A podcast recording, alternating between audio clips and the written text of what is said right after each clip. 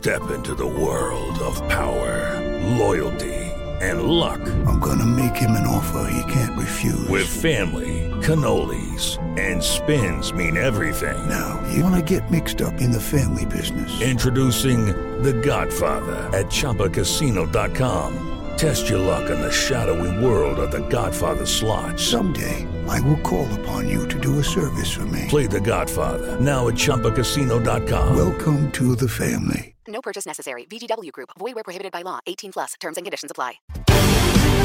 Os pingos nos is. Jovem Pan.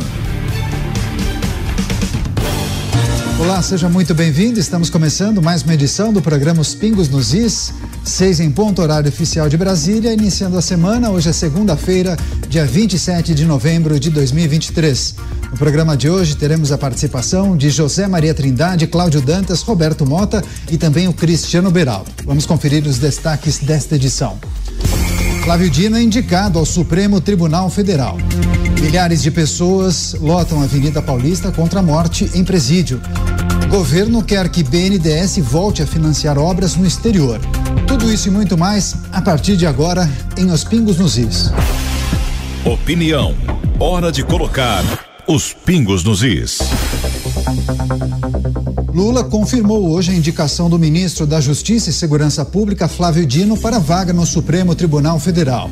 O anúncio aconteceu depois de uma reunião entre os dois no Palácio da Alvorada.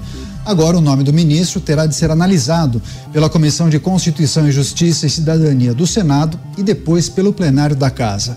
Essa é a segunda indicação de Lula para o STF neste mandato. Em junho, o petista indicou Cristiano Zanin para o lugar de Ricardo Lewandowski. Essa decisão ganhou apoio de uma ala no próprio PT que via risco de um possível embate entre Lula e o próprio Dino nas eleições presidenciais de 2026. Muitos aspectos para a gente analisar em relação a essa indicação. Vamos a Brasília. José Maria Trindade, Zé, seja muito bem-vindo. Ótima noite a você. Indicação de Flávio Dino para a vaga de Rosa Weber no Supremo Tribunal Federal. Flávio Dino tem uma carreira construída na magistratura, só que nos últimos anos se notabilizou na política. O que é preciso destacar nessa indicação? Bem-vindo. Demorou e provocou pressões muito fortes no Congresso Nacional, né? É uma indicação que leva a política na veia para o Supremo Tribunal Federal. É isso. Muito boa noite, Daniel. Boa noite, Mota, boa noite, Beraldo e boa noite, Dantas, aqui em Brasília. Um boa noite especial a você, que sempre está aqui acompanhando os pingos nos is. E isto é um grande orgulho para nós e muito importante sua participação. Olha, foi uma indicação demorada. Eu conversei até com aliados do presidente Lula que me disseram o seguinte que o Flávio Dino estava sendo enfraquecido pelas pressões, havia várias pressões. Uma para a indicação de uma mulher negra para o Supremo Tribunal Federal. Mas a mais forte mesmo era do PT, que queria o Jorge Messias no Supremo Tribunal Federal. E ele já estava, inclusive, trabalhando para isso. Já participava de jantares com senadores, já ia ao Senado, conversava com senadores, inclusive acompanhado do ministro Zanin. Era esse o roteiro para indicar Jorge Messias para o Supremo Tribunal Federal. Me disse até um aliado do presidente Lula de que, olha, o momento da indicação de Flávio Dino foi aquele um pouco antes da cirurgia, um pouco antes da, inter, da intervenção cirúrgica no quadril que fez o presidente Lula. Passou daquilo ali, ficou muito mais difícil, muito mais complicado. Agora a gente vê que não. Eu conversei hoje também com o líder do governo, disse que houve uma sondagem, uma sondagem no Senado Federal e que há uma garantia de aprovação de Flávio Dino.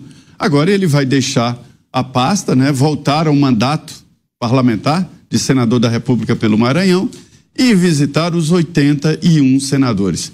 Haverá votos contra, mas a, a indicação é de que ele será aprovado e será ministro do Supremo Tribunal Federal, viu? É isso. Daqui a pouco, inclusive, a gente vai trazer também as informações sobre uma outra indicação do presidente Lula para a vaga na Procuradoria-Geral da República. Daqui a pouco. Agora a gente analisa essa indicação para o STF. Cláudio Dantas em Brasília. Dantas, seja bem-vindo. Ótima noite a você. Uma indicação que você já tinha adiantado, inclusive, né? Quais aspectos a gente precisa levar em consideração e destacar para a nossa audiência? Boa semana. Muito boa noite, Daniel. Boa noite, Zé Maria. Boa noite, Beraldo, Mota e toda a nossa audiência. É, essa e a do Gonê também, viu, Daniel? É, olha, são indicações que naturalmente provocaram aí a ira dos bolsonaristas, prometem reagir, prometem uma sabatina dura, mas que não têm é, votos suficientes para barrar. A gente sabe como funciona também as sabatinas. Depois que há a indicação formal do presidente da República, pelo presidente da República, é, nenhum, é, nenhum político quer ter é, um ministro como inimigo. Lembrando que o Davi Alcolumbre resistiu a colocar em votação lá o nome do André Mendonça na CCJ, quando ele foi indicado pelo Bolsonaro, e ele se arrepende até hoje de ter comprado essa briga. Então, é, apesar aí né, de muitas críticas públicas, algumas mais veladas, é, e de, de fato, a gente ter, é, espera ter aí alguma resistência por parte é, de senadores bolsonaristas, mas, no geral, eles ficarão isolados. Né? O MDB, que tinha a esperança de indicar o Bruno Dantas, claro, não ficou satisfeito, mas vai apoiar a indicação, até porque o Flávio Dino tem uma relação histórica também com Nelson Jobim, né, que foi presidente do Supremo, do CNJ, ele foi juiz auxiliar, eh, foi secretário-geral do CNJ justamente na gestão do Nelson Jobim. Eh, então está bem aí, vamos dizer assim, apadrinhado, como a gente costuma dizer eh, em Brasília. Além disso, nós já tivemos até a manifestação pública em artigo do, do, do, Celso de Mello, né, ex-ministro Celso de Mello, que foi decano também da corte, e que foi indicado ao Supremo pelo Sarney. Então, é considerado também um jurista ligado ao MDB. Eh, então, o MDB não fará resistência, PSDB não fará resistência. Então, o nome do Dino será aprovado sem nenhum problema. O que a leitura que se faz é que o Dino, por ser um perfil, além da sua trajetória jurídica, ele também ter uma trajetória política eh, e, em função até do papel que ele teve depois do 8 de janeiro, ele será mais uma voz contra justamente esse bolsonarismo, reforçando ali a tríade né, do Gilmar Mendes com Alexandre de Moraes, eh, reforçando esse, essa frente aí contra o bolsonarismo. Então, eh, podemos esperar eh, que ela se fortaleça justamente a partir da sua nomeação lá no Supremo. No caso do Gonê, do PGR, a gente vai falar daqui a pouco, eh, ambos têm aí mais ou menos os mesmos padrinhos ou mesmos as mesmas aceitações, né, as mesmas bênçãos dentro do Supremo, que é justamente eh, de Gilmar Mendes e de Alexandre de Moraes. Então, eh, o Lula, que já tem muito problema com a pauta econômica no Congresso, resolveu resolver essa parada de uma vez, até em função da crise que se estabeleceu a partir da semana passada. Então, foi uma forma de pacificar. É um nome que o Congresso já, na, nas entrelinhas, Sim. já deu ok é, isso pacifica um pouco aquela questão da semana passada. O STF dá o ok, fica feliz com as indicações, justamente que eram as esperadas, é, e o próprio presidente Lula, é, é, vamos dizer assim, retira de si uma pressão que subiu muito é, na, nas, nas, últimas semanas, justamente porque Sim. Lá no Supremo há um entendimento de que ele só é presidente, só conseguiu retomar seu mandato em função do próprio da própria atuação do Supremo. Então é isso. Seguimos aí essas, esses desdobramentos com as indicações agora formais né, do Nelson, do eh, perdão, do eh, Flávio Dino e também eh, do PGR. Depois a gente vai falar da briga que vai ter pelo sim pelo a dança das MJ. cadeiras. É, esse dá um é, capítulo à parte. É verdade. Muita Bom, coisa para acontecer ainda, Daniel. Muita coisa, sem dúvida. Já que o Dantas mencionou o nome do Paulo Gonet, Reforçando e relembrando, o presidente Lula também indicou no dia de hoje Paulo Gustavo Gonê Branco para o cargo de Procurador-Geral da República. O PGR é o cargo número um do Ministério Público. A escolha é feita dois meses após o término da gestão de dois mandatos de Augusto Aras. Paulo Gonet atua desde julho como vice-procurador-geral eleitoral e também defendeu tornar o ex-presidente Jair Bolsonaro inelegível. Continuamos o nosso giro inicial de análises. Vamos ao Rio de Janeiro. Roberto Mota com a gente. Mota, seja bem-vindo. Ótima noite, excelente semana a você. Duas indicações importantes, aguardadas: Flávio Dino para a vaga de Rosa Weber e Paulo Gonet para a vaga de Procurador-Geral da República, cargo que era ocupado por Augusto Aras. Suas considerações, Mota. Acho que seu microfone está fechado, Mota. Só verifica, por favor. Por alguma razão a gente não está escutando, a gente vai reconectar então. Enquanto a gente acerta o áudio do Roberto Mota, vamos chamar o Cristiano Beraldo com a gente. Beraldo, seja bem-vindo, boa noite a você. Também quero pedir sua análise sobre essas indicações do presidente Lula, Flávio Dino e Paulo Gonet. Vaga no STF e Procuradoria-Geral da República, respectivamente. Boa noite, Caniato. Boa noite, Mota, Dantas, Zé Maria. Boa noite à nossa querida audiência que nos prestigia todas as noites aqui nos Pincos nos Is. Bom, aconteceu o que era previsto, né? É, a indicação do atual ministro da Justiça, Flávio Dino, uma pessoa muito ligada a Lula, é, atende a uma agenda, de uma certa forma, pessoal de Lula, também agrada ministros da corte.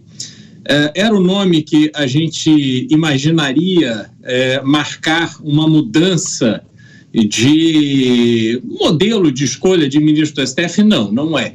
Ele vem com uma marca muito grande de atuação na esquerda brasileira, foi um governador do Maranhão é, que deixou números bastante infelizes do ponto de vista da educação, da segurança pública, tantas outras coisas, não contribuiu para o desenvolvimento do Maranhão, para a melhoria efetiva da qualidade de vida do povo do Maranhão, então não deixou uma marca de gestor público.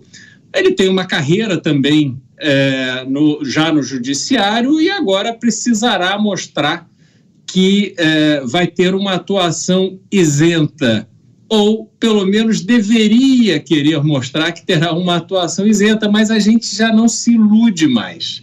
A gente viu é, todas as notícias que desenrolaram aí nas últimas semanas e que claramente colocam o Flávio Dino como uma figura que não deveria ser indicado. Mas esse é o Brasil de hoje foi indicado, duvido muito que encontrará qualquer tipo de resistência séria ou que ameace a sua aprovação no Senado Federal. O presidente do Senado, Rodrigo Pacheco, já é, manifestou ali intenção de votar as duas indicações até o dia 15 de dezembro, ou seja, será um processo a jato, diferente do que aconteceu é, com André Mendonça, por exemplo, e a gente certamente verá Flávio Dino é, como membro da corte e atuando aí pelas próximas décadas. Então, enfim, é, não é um, um, um dia que é, me traz alegria em relação ao Brasil. Pelo contrário, acho que a gente precisaria de um marco, de uma virada na relação institucional do Brasil. Não aconteceu agora. A gente vai se aprofundar e analisar em detalhes o que pode acontecer com essas duas figuras, caso sejam confirmados pelo Senado Federal. Agora sim, Roberto Mota vai trazer suas análises e expectativas também para Flávio Dino no STF e Paulo Gonet na Procuradoria-Geral da República. Mota, mais uma vez, eh, boa noite, por favor. Boa noite, Daniel. Boa noite, meus colegas de bancada. Boa noite, nossa audiência, que eu espero que agora me ouça. A minha sugestão é o seguinte: diante desse fato consumado, é, diagnosticado, diagnóstico dado pelos meus colegas de bancada, eu sugiro acabar logo com essa sabatina do Senado. Vamos criar logo uma indicação direta, valendo cinco minutos depois, não é isso? Quem sabe a gente até não economiza dinheiro. Como é que é mesmo aquela frase? O Dantas me fez um comentário que me lembrou uma frase. Somos a resistência, nessa, é Dantas? Frase que a esquerda gosta de usar. Olha, eu não acho que existe aí uma frente contra o bolsonarismo. Resistência do chuveiro. Nós, é, eu acho que o que nós estamos vendo no Brasil é uma frente contra a liberdade. E qualquer um que contraria essa tendência, isso já foi combinado. É chamado de bolsonarismo, é, é chamado de bolsonarista, né? E massacrado, dentro ou fora da Constituição, conforme for o freguês. Olha, meu comentário é o seguinte: senadores, agora a bola está com vocês. Na semana passada, o Senado teve um gesto de coragem e de responsabilidade com a aprovação daquela PEC, que limita as decisões monocráticas, pois o desafio diante do Senado acaba de aumentar. Eu não acho que eu estou exagerando se eu disser que, mais uma vez, o futuro do país está em jogo, assim como o futuro eleitoral dos senadores. Vamos lembrar, um dos princípios fundamentais de uma república é o princípio da autocontenção. Ele impede que os poderes invadam a competência de outros poderes. Mas, para isso, as pessoas que estão no cargo têm que concordar com esse princípio.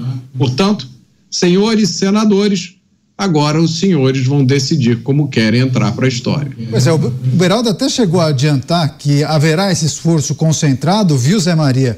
O presidente do Senado, Rodrigo Pacheco, já chegou a adiantar que possivelmente a apreciação ocorra no dia 12 de dezembro ou até o dia 15 de dezembro, mas vai acontecer aquele processo que a gente sempre noticia aqui antes de votações no Senado para apreciar indicações de presidentes à Corte Suprema, né? Aquele beijo à mão, eles vão visitar gabinete por gabinete, conversar com os senadores, tomar aquele cafezinho, se for depois das 18, talvez um Scott, enfim, muitas conversas para tentar é, convencer os senadores. Perspectiva de aprovação dos dois, mas como será esse processo a jato, como disse o Beraldo, hein, Zé Maria? Pois é, o, o, o Mota tem razão em questionar a, a, a sabatina, mas é, detonar a sabatina não, é, é, ela é necessária. Só que aqui, Mota, ela é feita como um chazinho das cinco no Senado Federal, um, uma curtição de amigos, um, um beija-mão que eu acho que não vai acontecer no Flávio Dino. Sempre houve alguns que votaram contrários, né? Mas, enfim, é, veja, eu, eu, eu acho que o método de indicação de ministro do Supremo Tribunal Federal no Brasil é perfeito, é como nos Estados Unidos, a indicação do presidente da República e o Senado da República, não é o Congresso, a Câmara não entra, é que tem a competência para dizer sim ou não. Bastava fazer uma sabatina perfeita, uma sabatina honesta e proibir um candidato a visitar os senadores. Precisava disso. E lá na sabatina, cara a cara, falando de ideias, falando de respeito à Constituição, os senadores categoricamente iam decidir sim ou não. Depois da Constituição de 88, nunca o indicado ao Supremo foi rejeitado. Nunca houve. É isso que eu ia te perguntar. Não, não é agora que vai acontecer. É. É isso que eu ia te perguntar. Aí, nos, e... Estados Unidos, nos Estados é... Unidos já houve casos. Se no Brasil nunca houve, vamos acabar com isso. Faz logo uma PEC dizendo o seguinte: indicou, tá valendo. Para que esse ritual? Para criar nas pessoas Mas a é esperança imp... de que dessa vez vai ser diferente? Mas é importante. Uhum. Eu gosto de ritos, viu, Mota? É Os ritos eles, são né? importantes, eles definem responsabilidades. Quer dizer, o senador, o Senado terá uma responsabilidade, o senador será um fiador da indicação do presidente da República, qualquer que e seja o, ele. E o, eleitor vai cobrar desse senador, senador. depois. É. E, é, e, e, e, o que acontece é essa batina mal feita. E aí, o pior dessa história toda é esta possibilidade que agora o Flávio Dino vai deixar o ministério, vai reassumir a vaga dele no Senado e visitar gabinete por gabinete numa reunião fechada com o senador e sabe-se lá Deus o que eles conversam e prometem. Eu já perguntei isso a um senador, o senador disse o seguinte, que chega lá e fala, e aí, como vai tudo? Tá, e aí, é, é, o que, que você pretende? Aí ele fala, pretende seguir a Constituição. Todos eles falam a mesma coisa. Aí o senador me disse o seguinte: olha, eu não quero nada, eu quero que o senhor siga a Constituição. E aí virou para mim o senador e disse: olha, Zé, qualquer coisa que ele me falasse ali, ele, ele, que eu pedisse ou que falasse, ele ia dizer sim. Mas quando chega lá no, no Supremo, faz tudo o contrário do que falou ali no, no escurinho com o senador. E aí me disse uma ministra do Supremo o seguinte: olha, na primeira semana nós chegamos no Supremo e ficamos ainda muito é, agradecidos pela indicação do presidente, pela aprovação do senador. Aí, depois de 15 dias, a gente descobre que é definitivo, não pode ser retirado, salário não pode ser reduzido. Aí a gente sente o peso da toga e vira ministro do Supremo Tribunal Federal. E eu torço sempre, sempre para isso, que quando assumir um ministro no Supremo, que ele esqueça da indicação, esqueça dessa sabatina mal feita e se transforme num guardião da Constituição. Você, Beraldo, depois eu passo para o Dantas. Rapidinho, Dantas. Você, Beraldo. É assim, é tudo no deveria, né, Zé? É como a gente imagina, foi planejado para isso. As leis foram né, feitas, a Constituição foi escrita imaginando isso. Mas você sabe quem que é a Ana Paula Lobato? Quem da nossa audiência sabe que é Ana Paula Lobato? vice-prefeita de uma cidade lá do Maranhão, que assumiu o Senado Federal, porque Flávio Dino, depois de eleito senador, se tornou ministro de Lula. Agora ele. E, e por muito tempo, o mandato quase, o mandato todo, né?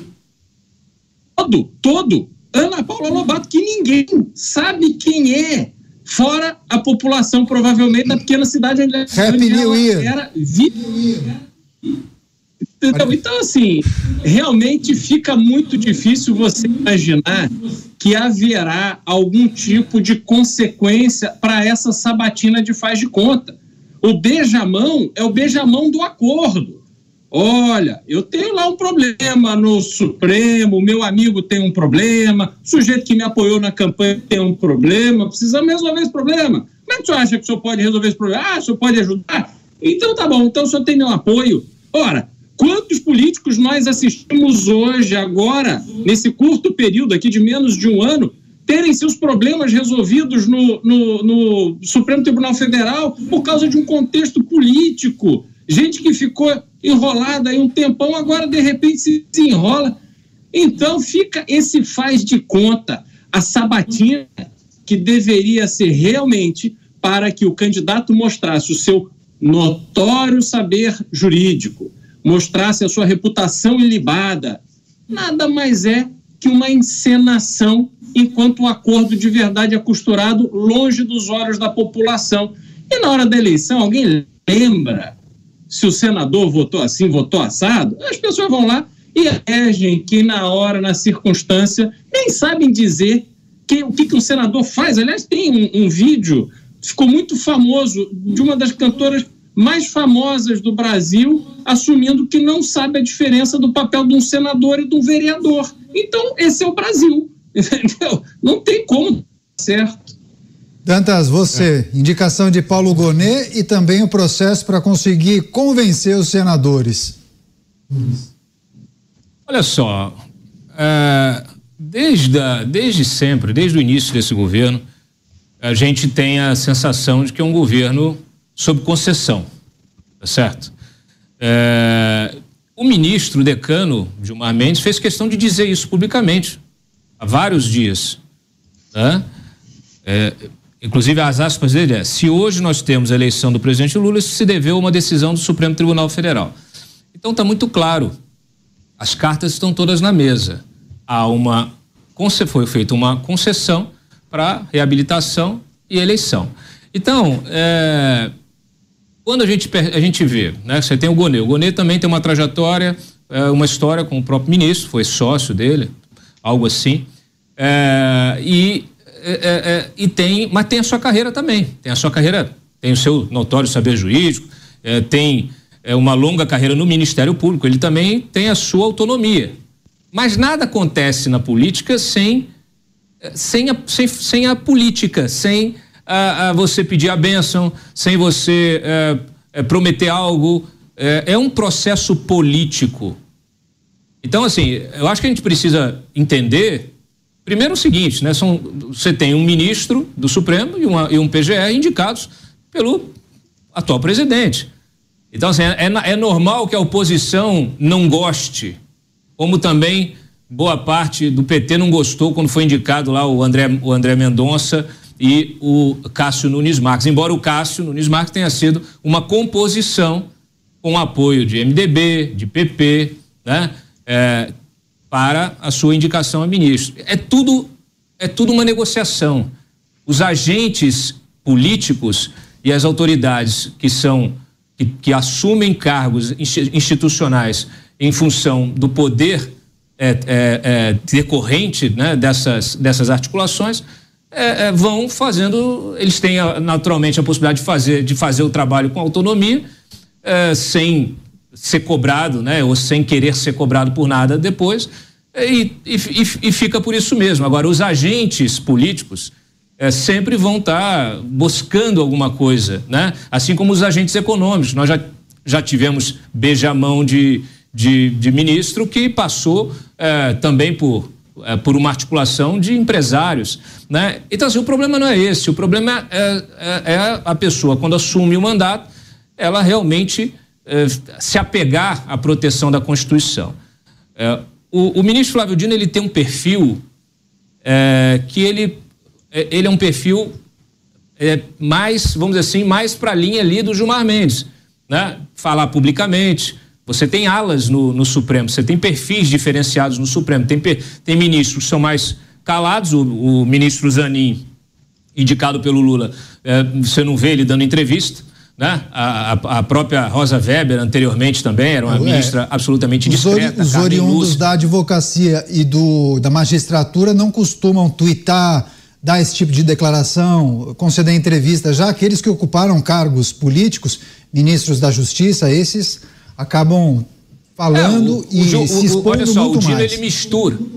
O, o, Daniel, o Dino ele mistura esses dois perfis. Exatamente. Ele é, ele é oriundo da magistratura, mas também é, é, tem o seu pé na política. Né? Foi deputado, foi senador, governador. Então, ele, agora, ele tem um perfil mais, é, vamos dizer assim, é, midiático. Né? Mais midiático. O que eu acho, pessoalmente, é que nós estamos vivendo um período em que é, há uma série de, né, de confusões institucionais. E o que se espera, o que a sociedade majoritariamente espera, pelo sentimento que a gente percebe, é, é de um Supremo mais contido naquilo que até o Mota falou anteriormente sobre a autocontenção, né? Então, eu acho que a indicação do Flávio Dino, ela não vai nesse sentido da autocontenção. A gente muito provavelmente é, vai ver um ministro que vai se manifestar, que vai dar entrevista, que vai dar pitaco né, na política, que vai falar, como acontece é, com alguns outros ministros. É, então, será, isso vai reforçar. Mesmo? Será um ministro com, com a, a, política na veia. Mas só para ter uma ideia geral, Mota, o, o, o, o, quadro geral de indicações de ministros aqui, o que teve mais votos contrários foi o último, né? Foi o André Mendonça, com 32 votos contrários. Penúltimo, né? Houve ali um trabalho contra ele e tal. Ele teve 32 votos contrários. Em segundo lugar, foi o Edson Fachin, porque ele tinha dado uma declaração a favor da, da, da ex-presidente Dilma, né? E ele teve 27 votos contrários. O, Gilmar, o Francisco Rezec foi o, o, o, também nessa linha de que teve maior número de votos contrários, porque ele saiu do Supremo virou ministro do, do Collor e voltou para o Supremo em uma nova indicação. E o Gilmar Mendes com 15 e Rosa Weber com 14. Então, o máximo de votos contrários vem do André Mendonça de 32 votos. E o André Mendonça fez um trabalho muito bem feito. Ele foi criterioso, visitou a todos os senadores, né? Mediu bem para só depois é, passar pela sabatina, porque o presidente da comissão de Constituição e Justiça segurou por muito tempo, mais de quatro meses. Foi indicação muito conturbada de André Mendonça. Então, assim, o Senado tem aprovado, mas tem mandado mensagens. É, me disse um líder é, governista de que houve ali uma sondagem e que o presidente Lula não indicaria se não houvesse ali um resultado positivo desta sondagem. Pois então, é. eu, eu, espero que ele saiba o que está fazendo, que seria um desgaste muito grande uma rejeição assim. Mota, eu vou passar a bola para você, só que a, a, produção, inclusive, destacou que a oposição considerou essa indicação de Flávio Dino como uma afronta ao presidente Lula. Parlamentares conservadores dizem que Dino debocha do Congresso e quer derrubar a escolha durante a sabatina na CCJ.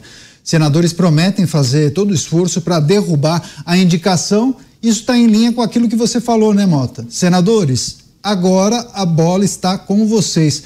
Mas é difícil uh, a gente acompanhar uma, uma sabatina que não aprove o, o, indicado pelo presidente, né, Mota? Mas o recado vale? É, eu tô, prestei muita atenção aqui no, no que os meus colegas falaram. E eu fico muito incomodado com esse cenário que o Zé Maria tão brilhantemente descreveu, né, com a experiência de quem testemunhou. Tem muita coisa errada nesse país hoje. E há vários níveis de coisas erradas, né? Tem coisas que são erradas, coisas muito erradas, coisas absurdas, coisas ultrajantes.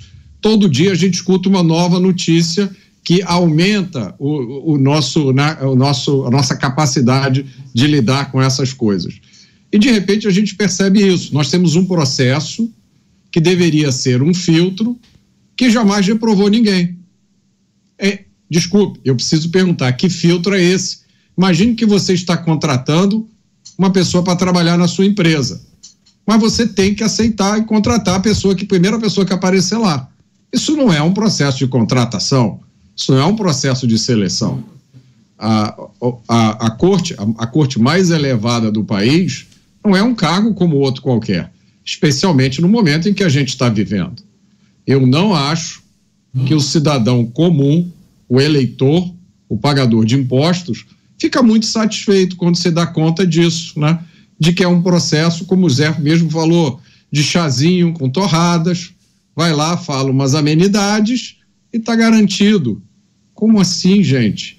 Pensei que a gente tivesse uma Constituição, eu pensei que a gente tivesse três poderes independentes, eu pensei que isso fosse para valer, mas é de brincadeira, é de mentirinha, é tudo um jogo combinado, deixa que eu deixo.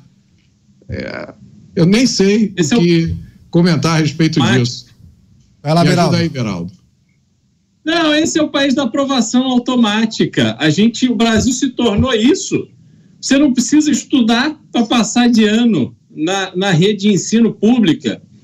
E você não precisa fazer nada além de ser indicado pelo presidente da República para, enfim, e ter as conversas a portas fechadas, como de costume, para ser aprovado. A sabatina virou uma piada. Não pode sequer ser chamada de sabatina porque não há nenhuma consequência. A oposição hoje, no Senado, ela pode ali fazer perguntas duras, pode tentar colocar o, o, o ministro, o candidato a ministro supremo no córner. Mas no final, esse jogo já está jogado antes de começar. Esse é o problema. E o Canhato, você estava falando dessa questão dos perfis, Sim. mas é importante lembrar é, meu avô foi do Supremo Tribunal Federal, indicado pelo general Emílio Garrastazu Médici durante o regime militar. Ele havia sido um dos grandes nomes da política brasileira, construiu uma reputação completamente ilibada, tendo sido, à época, o único presidente da Câmara dos Deputados a deixar dinheiro no caixa das câmaras dos deputados e fez um trabalho muito duro, isso lá na década de 60, contra abusos que existiam com gasto de dinheiro público. Tivemos na Suprema Corte Oscar Dias Correia, que Zé Maria conheceu também. Tivemos Célio Borja, tivemos é, Adalto Lúcio Cardoso, tivemos tantos nomes, Francisco Rezec, citado aqui anteriormente, pessoas que eu tive o privilégio de conviver quando eu era criança e consegui formar a minha visão sobre o que é ser homem público, sobre o que é ser um ministro do Supremo Tribunal Federal, a partir destes exemplos. E eu asseguro que não há nada neste Supremo de hoje que lembre o que era o Supremo Tribunal Federal. A dinâmica que tomou conta da corte, a dinâmica da relação da corte com os outros poderes da República simplesmente deturpam a essência do equilíbrio e independência entre os poderes. Então, é realmente uma assim, de ficar desolado ao ver o ritmo, o curso que essas coisas tomam. Não, não dá para olhar neste dia de hoje, olhar para frente e ver o Brasil se recuperando de suas mazelas. Okay, round two. Name something that's not boring. A laundry? Ooh, a book club. Computer solitaire, huh? Ah, oh, sorry. We were looking for Chumba Casino. That's right. ChumbaCasino.com has over 100 casino style games. Join today and play for free for your chance to redeem some serious prizes. ChumbaCasino.com. No purchase necessary. Full prohibited by law. 18 plus terms and conditions apply. See website for details. É isso. Cada um trazendo o seu ponto de vista, debate importante. Você, Dantas. Eu acho que o perfil do Dino, ele repete muito, ele é muito parecido com o do próprio Nelson Jobim, que é um pouco seu padrinho nisso. É, formado ali, né, no, na, na, magistratura, ali no direito, depois entrando na política, depois vira é, ministro da Justiça e depois vai a ministro do, su, Nelson do Supremo. foi constituinte, né? De, é, foi deputado constituinte, inclusive. É, e foi indicado pelo Fernando Henrique. Né? Depois se aposentou mais cedo. Ele não permaneceu. Né?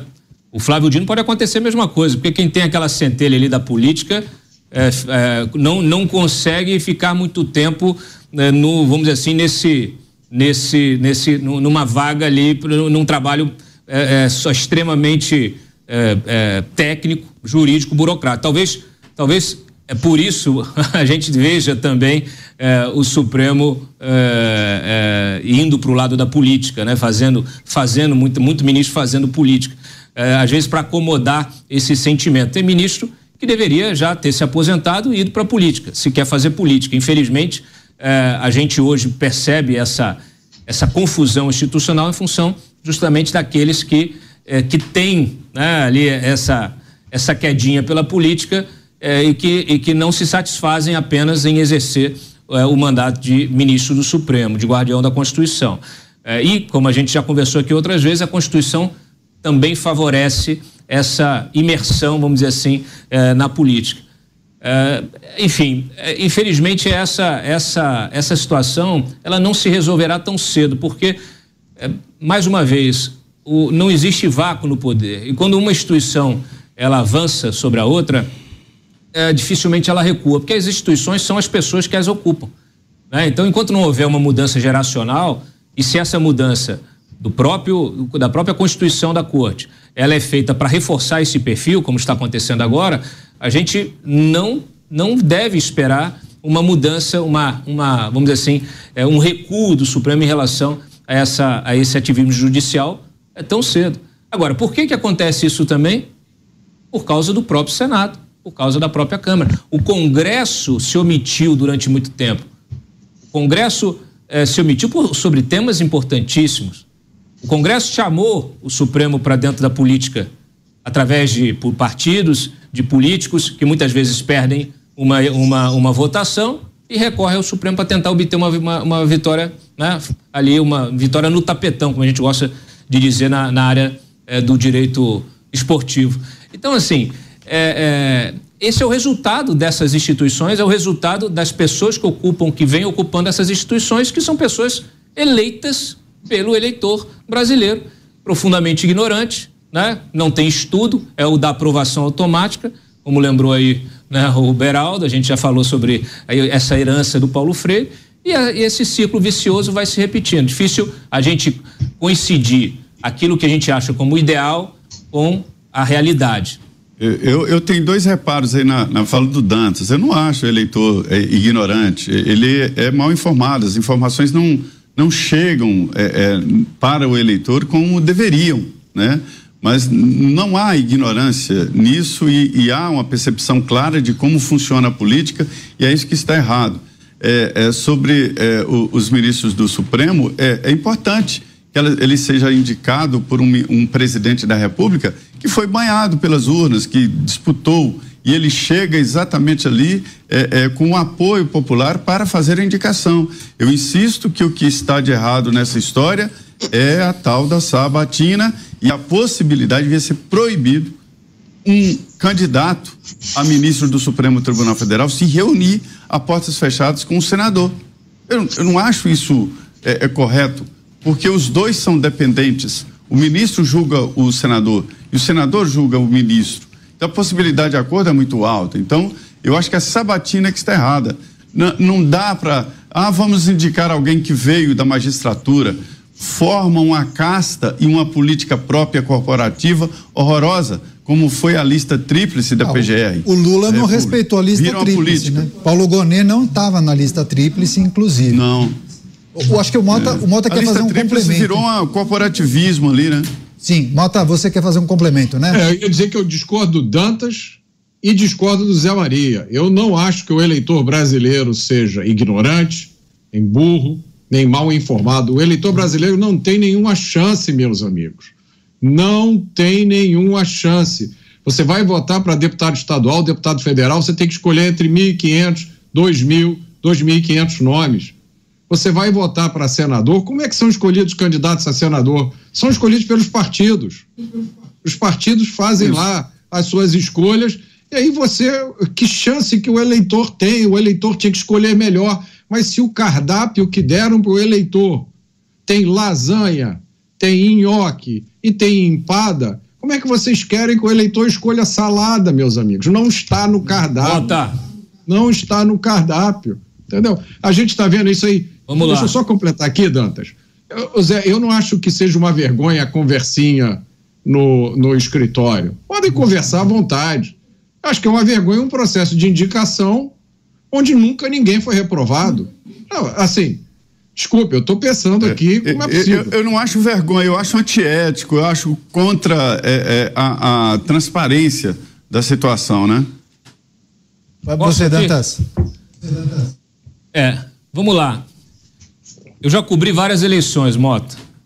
E eu me lembro de uma em São Paulo, capital, 2008, é, em que é, eu fiz alguns flagrantes é, de entrega de cesta básica para compra de voto e de é, cooptação ali pelo movimento do sem teto, justamente é, criando uma série de, de condições ali para cooptar o voto e mobilizar as pessoas. As pessoas no Brasil, Mota, é, elas não, elas, elas vivem numa miséria intelectual que vai além da miséria é, daquilo que, da, da, dos itens mais básicos. Quando eu falo que a, a nossa, o nosso eleitor é profundamente ignorante, ele é. Por quê? Porque ele é, ele, ele é fruto de um sistema é, que sim, que não dá chance, que realmente é um sistema que não permite que ele se que ele estude, que ele se alfabetize efetivamente, nós temos um contingente enorme de analfabetos funcionais, de pessoas que trocam o seu voto por uma camisa, por uma cesta básica, por qualquer coisa, por um espelhinho. São pessoas que não têm, é, que são pessoas que justamente acham Bolsa Família uma maravilha e que, de, e que deixam de votar no, no, candidato de oposição quando o candidato da situação faz uma campanha do medo dizendo que o outro candidato vai acabar com o Bolsa Família. Nós já vivemos isso no passado.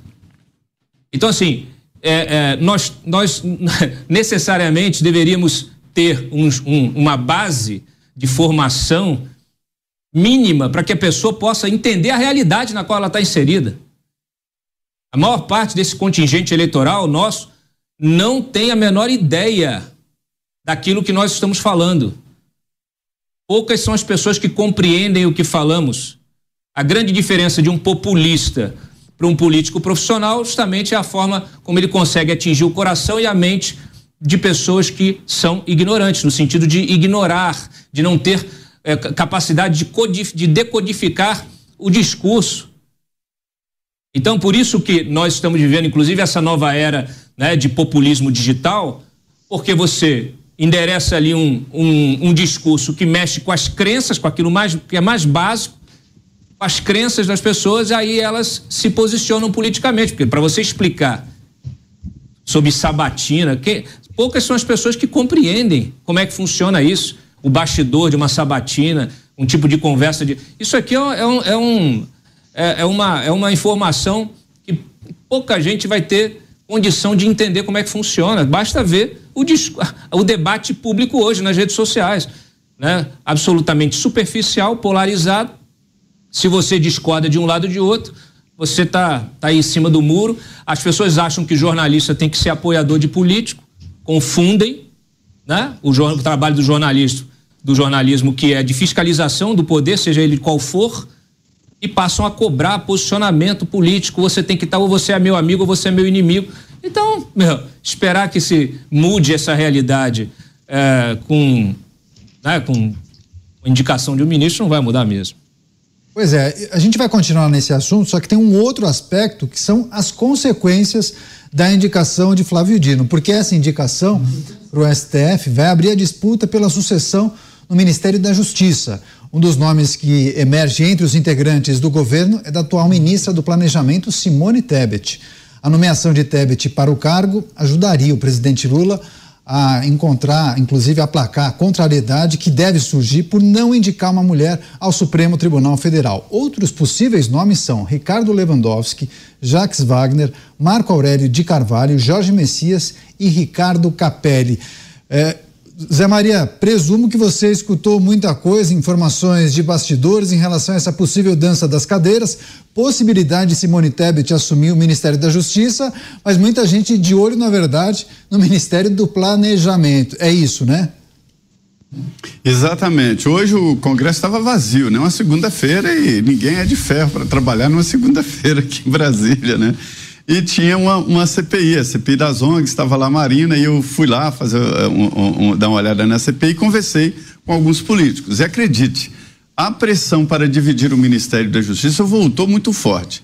Ministério da Justiça e criar um novo ministério. Mota não vai gostar dessa história. Ministério da Segurança Pública. Eu acho que nem é preciso, porque hoje o Ministério já é Ministério da Segurança Pública e da Justiça. A, a segurança pública é muito mais forte naquele ministério hoje. Antes não, mas hoje é a segurança pública. Precisa, seria criar o Ministério da Justiça, não da Segurança Pública. E o governo não gostou. É, o, o, é, vieram do palácio sinais assim: olha, não insistam que nós não vamos fazê-lo. Não vai dividir o ministério. Mas a ideia era transformar essa vaga em três vagas. Levar Simone Tebet para o Ministério da Justiça, criar o Ministério da Segurança Pública e entregar o planejamento para o Centrão. Aí é que houve ali um freio nessa história, porque o PT estava de olho. Acontece o seguinte, gente, o estava tudo aqui se encaminhando para nomear o Jorge Messias para o Supremo Tribunal Federal. O PT já contava com isso. Ele já estava fazendo campanha. Ele ia em jantares, o Messias, com senadores, ao lado do ministro Zanin. Ia, visitava lá e tal, conversava com os senadores com muita intimidade, indicando que o Jorge Messias seria o indicado. E me falaram: olha, o, o, o, a indicação do, do Flávio Dino era ali um dia antes do presidente Lula sair para intervenção é, cirúrgica na coluna, na, na, na, no quadril. E depois passou, não passou tanto que ele está aí. Agora, me disseram também que houve um, um, um, uma sondagem no Senado Federal e que a aprovação do Dino está garantida, seja, já tem 41 votos. O trabalho dele agora é para aumentar e não passar a vergonha de ficar entre os menos votados aí da história. Está com é, é, esse, é, esse quadro está com André Mendonça, que tem 32 votos contrários. Mas me dizem que tem os 41 votos. Cristiano Beraldo. Beraldo, Simone Tebet na justiça. Quais as perspectivas? Minimizar o mal-estar pela não indicação de uma mulher ao Supremo Tribunal Federal? Renato, só há uma certeza, só algo, um único elemento concreto nessa forma de tratar a sucessão no Ministério da Justiça que é o absoluto menosprezo pelo que simboliza o Ministério da Justiça e hoje também segurança pública. Basta dizer tá. que o ministro que agora Beraldo, sai. Beraldo, infelizmente a gente está com um problema só no seu sinal. Daqui a pouco a gente chama o Cristiano Beraldo vai trazer análise e reflexão sobre a possibilidade de Simone Tebet assumir o Ministério da Justiça e muitos entendem que essa seria uma medida para minimizar qualquer mal-estar por conta da não indicação de uma mulher para a vaga de Rosa Weber no Supremo Tribunal Federal, já que hoje foi oficializada a indicação do presidente Lula para a vaga dela, o ministro da Justiça e Segurança Pública, Flávio Dino. Mota, também quero pedir sua análise sobre essa movimentação nos bastidores, dança das cadeiras, possibilidade de Simone Tebet assumir a justiça, um nome que não era ventilado há algumas semanas. Pois é, o Zé Maria tem razão. O Ministério da Justiça, eu não acho que esse seja um bom nome, porque na verdade a justiça é responsabilidade do judiciário, que é um outro poder, não tem nada a ver com o ministério. Na verdade, o Ministério da Justiça ele controla as polícias federal, rodoviária federal, o sistema penitenciário e a Secretaria Nacional de Segurança Pública. Segurança Pública no Brasil é um assunto tratado com ideologia, ideologia de esquerda. Todo mundo sabe o que isso significa, mas eu vou lembrar lendo aqui uma mensagem que eu acabei de receber de um amigo neste minuto. Presta atenção nisso. É, um ladrão foi preso pela Brigada Militar do Rio Grande do Sul pela vigésima segunda vez. O mesmo ladrão preso pela mesma polícia pela vigésima segunda vez. O ladrão tem ficha criminal com passagens por assalto a pedestre, assalto à residência, assalto para roubar telefone celular, furto simples, furto qualificado e mais uma série de outros aqui. Essa é a consequência de tratar assuntos responsabilidades sérias e graves como se fosse aí um chazinho entre amigos. Agora, para fechar esse assunto, Cláudio Dantas. Dantas, sua reflexão sobre essa possibilidade dança das cadeiras após a indicação de Flávio Dina. 30 segundos. Olha só, É, o, só tem um candidato aí é, possível para essa vaga, quer dizer, dois. É, um me parece que não quer, que é o Marco Aurélio do Prerrogativas, presidente do Prerrogativas. É, e o outro é o Lewandowski, o ex-ministro Ricardo Lewandowski, que, que é o único capaz de, vamos dizer assim, de agradar a gregos e troianos, porque a briga nos bastidores ela é fratricida, né? tem muito fogo amigo. Simone Tebet é um nome que foi colocado de última hora aí, não tem a menor chance de assumir, menor chance. Pasta da Justiça e da Segurança Pública vai ficar na mão de alguém da do PT ou de uh, partido aliado. Seguimos... Ou da cota pessoal do Lula. Perfeito. Como Seguimos é com outras. Ok, maravilha. Seguimos com outras notícias e informações aqui em Os Pingos nos Is, sempre agradecendo a sua audiência. Manifestantes de direita lotaram a Avenida Paulista na tarde deste domingo para homenagear Clériston Pereira da Cunha, preso pelos atos do dia 8 de janeiro, que morreu no complexo da Papuda no último dia 20.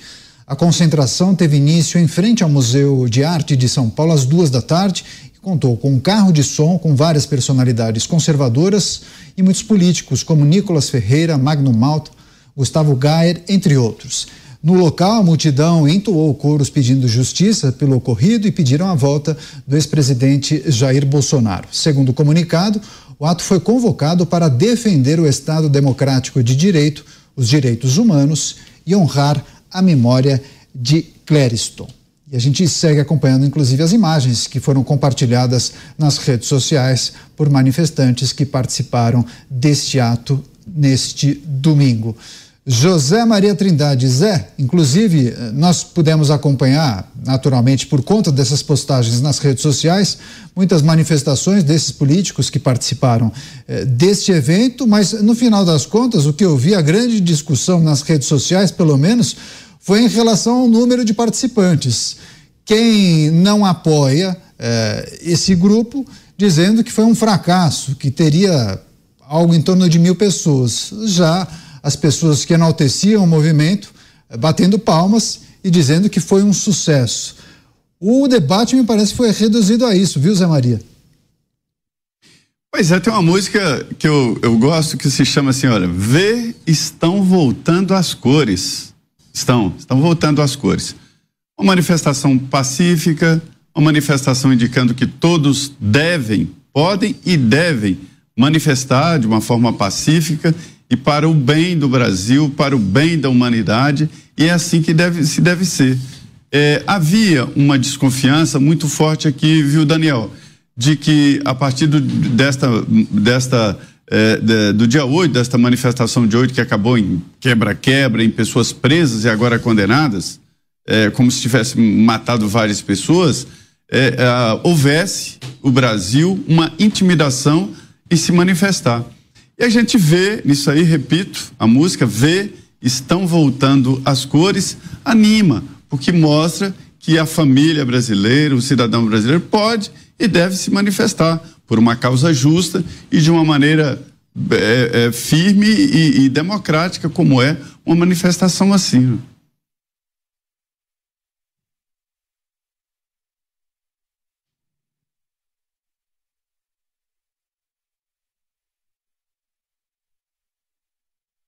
Esse evento foi uma manifestação para homenagear a Clériston da Cunha, transmitir solidariedade aos familiares. A viúva eh, participou, inclusive, eh, fez inclusive um breve discurso para os manifestantes e a gente pôde observar muitas manifestações de apoio também nas redes sociais. Em Mota, o que mais lhe chamou a atenção desse evento? A manifestação é uma forma legítima de expressão, é garantida por lei. Quer dizer, até o ponto em que qualquer coisa é garantida por lei no Brasil de hoje. Eu acho que é isso que o Zé Maria falou. É, Vamos ver se estão voltando as cores. É, todo mundo tem direito de ir às ruas, de manifestar, de expressar a sua opinião, muito embora essa expressão às vezes não adiante muita coisa, né? E os mecanismos continuem funcionando do jeito que eles querem, fazendo as coisas que eles querem, apesar das manifestações. Mas eu acho muito importante que as pessoas não percam uh, nenhuma oportunidade de dizer o que elas estão pensando ir às ruas, se expressar é essencial. o, o Brasil de hoje vive um momento muito difícil. Eu acho que esse é um sentimento compartilhado pela maioria das pessoas. Uma insatisfação com o rumo no qual o Brasil está seguindo, uma insatisfação da forma com a qual pautas muito importantes para a população, como segurança pública, como o combate às drogas, como o direito de expressão e o direito à propriedade estão sendo tratados. Então, é, a maioria das pessoas quer mudanças. E eu acho que a gente está vendo aí uma pequena expressão desse desejo de mudança. É isso. Repercutindo as análises sobre essa manifestação para homenagear Clareston da Cunha, aconteceu ontem, ele, lembrando, né, preso pelos atos do dia 8 de janeiro, que acabou morrendo na Papuda em razão de um mal súbito.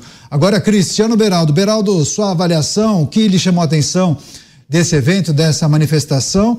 A princípio, foi um protesto ordeiro, reuniu milhares de pessoas, houve uma divergência entre os veículos de comunicação. Teve um site que inicialmente divulgou que mil pessoas participaram do evento, um outro jornal acabou falando no número de 13 mil. Enfim, há uma divergência em relação ao número de pessoas. Mas é, é importante também a gente destacar as mensagens que foram transmitidas no dia de ontem, né? Sem dúvida, Caniato. Eu acho que é muito mais importante do que o tema é, que estava ali sendo defendido, enfim, havia uma série de, de reclamações pontuais e tal, mas é, não é o suficiente para mobilizar o Brasil. Tanto é que, no dia seguinte dessas manifestações, o presidente da República indicou Flávio Dino, que é uma figura que é, tem polemizado bastante com a direita brasileira e está lá indicado para o Supremo Tribunal Federal. O que, que é de realmente relevante em relação ao dia de ontem? É que o Brasil vem de um período, desde o 8 de janeiro, em que protestar contra o governo, protestar contra instituições, é, acaba tendo uma dose de risco alta o suficiente para inibir as pessoas de se manifestarem contrariamente ao poder que, que está aí, né? as, as figuras que hoje ocupam o poder. Então, é importante que as manifestações aconteçam, porque com isso você tem uma, um funcionamento equilibrado da democracia brasileira, algo que definitivamente parou de funcionar da forma adequada até é, é, em razão do que aconteceu ali como consequência do 8 de janeiro, como outros eventos isolados, é, aonde, sobretudo, os membros do Poder Judiciário, judiciário exerceram o seu poder de uma forma muito truculenta contra é, pessoas em algumas situações, e isso tudo deixa as pessoas acuadas. Então, é, a minha avaliação é justamente essa. Acho que o grande é, elemento é, desse, dessas manifestações de ontem foi esse: é você ver que dá para voltar às ruas, dá para se manifestar e que as ruas não pertencem a esses é, loucos ensandecidos que saem à rua para, é, sob a vista grossa e muitas vezes o apoio de quem está no governo hoje, defender Hamas. Então, as ruas não pertencem a esses verdadeiros meliantes. As ruas pertencem ao povo brasileiro que querem defender as suas ideias, querem se manifestar em relação ao que acontece no Brasil. E isso sim é saudável para a democracia. Quero também pedir análise do Cláudio Dantas em Brasília. Dantas, esse grupo mais conservador nos costumes, que defende pautas mais liberais, ele se notabilizou na administração passada justamente por ir às ruas, ou em datas festivas, ou então para reivindicar a pauta A, B ou C. Dá para considerar que trata-se de um retorno às ruas desse grupo? E agora, é possível identificar? Existe um líder ou não? Daniel, acho que assim, essa manifestação, manifestação é, importante, pontual. Eu acho que ainda é cedo para dizer que as pessoas estão voltando às ruas, as pessoas estão muito acuadas, ou desinteressadas, ou esgotadas, saturadas Manifestações nós vimos de 2014 para cá, né? É, nos anos seguintes. É, mas eu acho importante, eu acho que, acho que as, as, pessoas precisam perder o medo de se manifestar. efetivamente. Porque é, a sociedade calada, né, calada ela quer o quê? Não quer nada. Né? O que que, que que a pessoa que não, que não diz o que quer, é, ela vai conseguir? Nada, absolutamente nada. E se ela não está se sentindo representada pelos seus parlamentares, pelo seu presidente, ela precisa se manifestar de alguma maneira. Vir à rua, vir às ruas, ir nas redes sociais, mandar um e-mail para o gabinete, telefonar. Isso sendo feito de forma republicana, de forma civilizada, é, não, não, há, não, há o que, não há o que dizer. E não, há, e não haverá nenhuma justificativa de truculência de autoridades, sejam elas quem forem. Infelizmente, é, nós, a, a, a, nossa sociedade ainda está traumatizada por todo o processo desenvolvido nos últimos anos, é, com culpas que podem ser distribuídas aqui a diversos agentes públicos.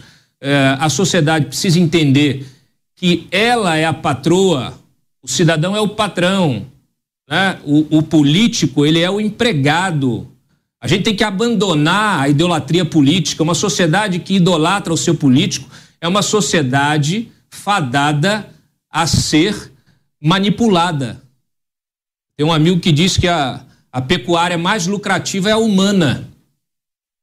Porque justamente é o cidadão que, em vez de ele exercer o seu direito e, e cobrar do, do, agente público que cumpra as promessas de campanha, né, que consiga. Veja, é importante que as pessoas entendam o seguinte: é, o Brasil ele, ele vive, a nossa sociedade, ela vive imersa numa situação que ela talvez seja, talvez não, ela é a pior no planeta. Nós somos a sociedade que mais paga impostos e que menos tem o retorno desses impostos. Existe um índice que mede isso. Compara a carga tributária com o IDH. Nós estamos atrás da Argentina. Vocês que são, né, vão lá visitar a Argentina, vão fazer turismo na Argentina, vocês percebem que a Argentina, embora esteja vivendo a crise econômica que ela está vivendo, ela tem um legado histórico de, de eh, eh, infraestrutura urbana, rodovias, ferrovias, tem, tem a presença estatal ali de, de equipamentos eh, sociais muito maior do que o Brasil. Então nós não temos nada, nós só pagamos. Por isso que eu digo que nós não somos contribuintes, nós somos pagadores de impostos. Isso acontece por quê? Justamente pela profunda ignorância na qual vivemos imersos, todos. Desconhecemos o processo político, entregamos para o político, votamos e viramos para as, as costas e deixamos o político tocar a vida dele, o mandato dele da forma que ele achar que deve. Nós não exercemos a cidadania, nós somos dormentes, é um país deitado realmente em berço esplêndido.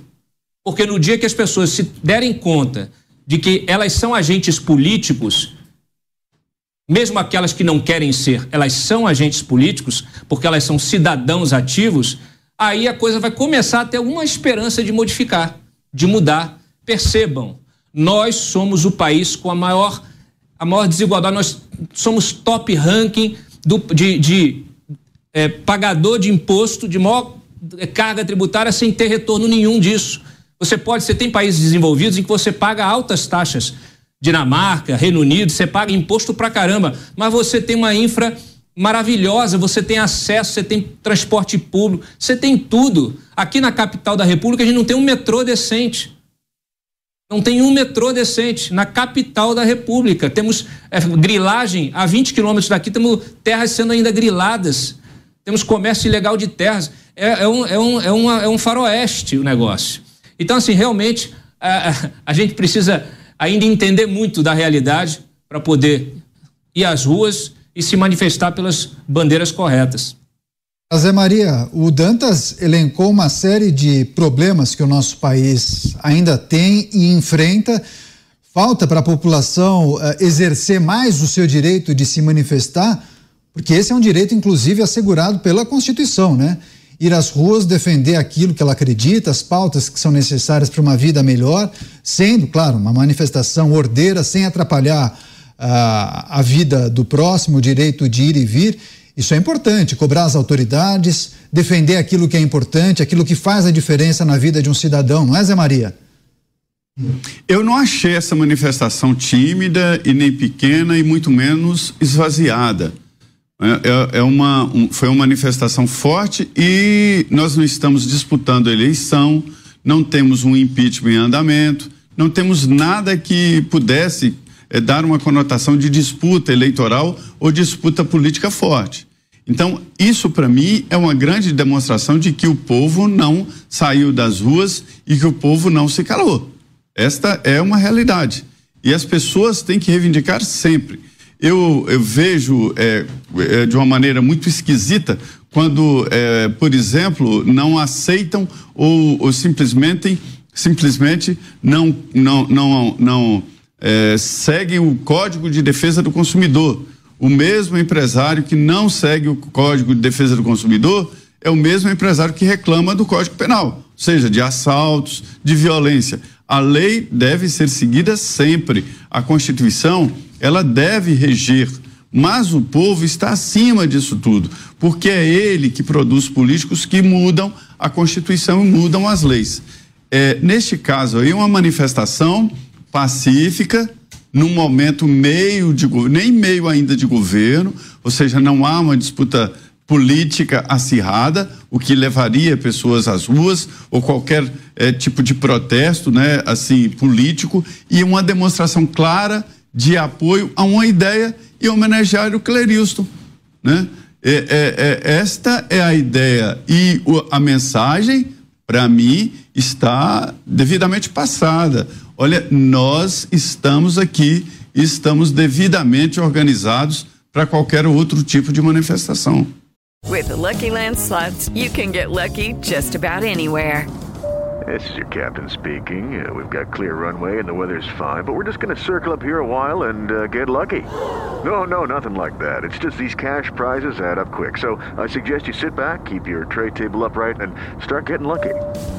Play for free at LuckyLandSlots.com. Are you feeling lucky? No purchase necessary. Void where prohibited by law. 18 plus terms and conditions apply. See website for details. Pois é, agora, Cristiano Beraldo, o povo uh, saiu das ruas ou não saiu das ruas? Zé Maria acha que não, mas muitas pessoas acreditam que sim, sobretudo por conta dos atos do dia 8 de janeiro. As consequências, os de desdobramentos podem ter deixado algumas pessoas mais receosas, preocupadas, enfim, sem fulanizar, mas trata-se de um, um, processo de retorno dessas pessoas às manifestações. Eu acho que seguindo uh, as regras e respeitando o próximo, não há por que não se manifestar, né, Beraldo? Não deveria ter, né, Caniato? Mas há claramente um trauma nessas pessoas que é, ao defenderem é, a, o ex-presidente Bolsonaro, adotaram um tipo de, de postura que foi combatido é, pelo atual governo e pelo próprio Supremo Tribunal Federal.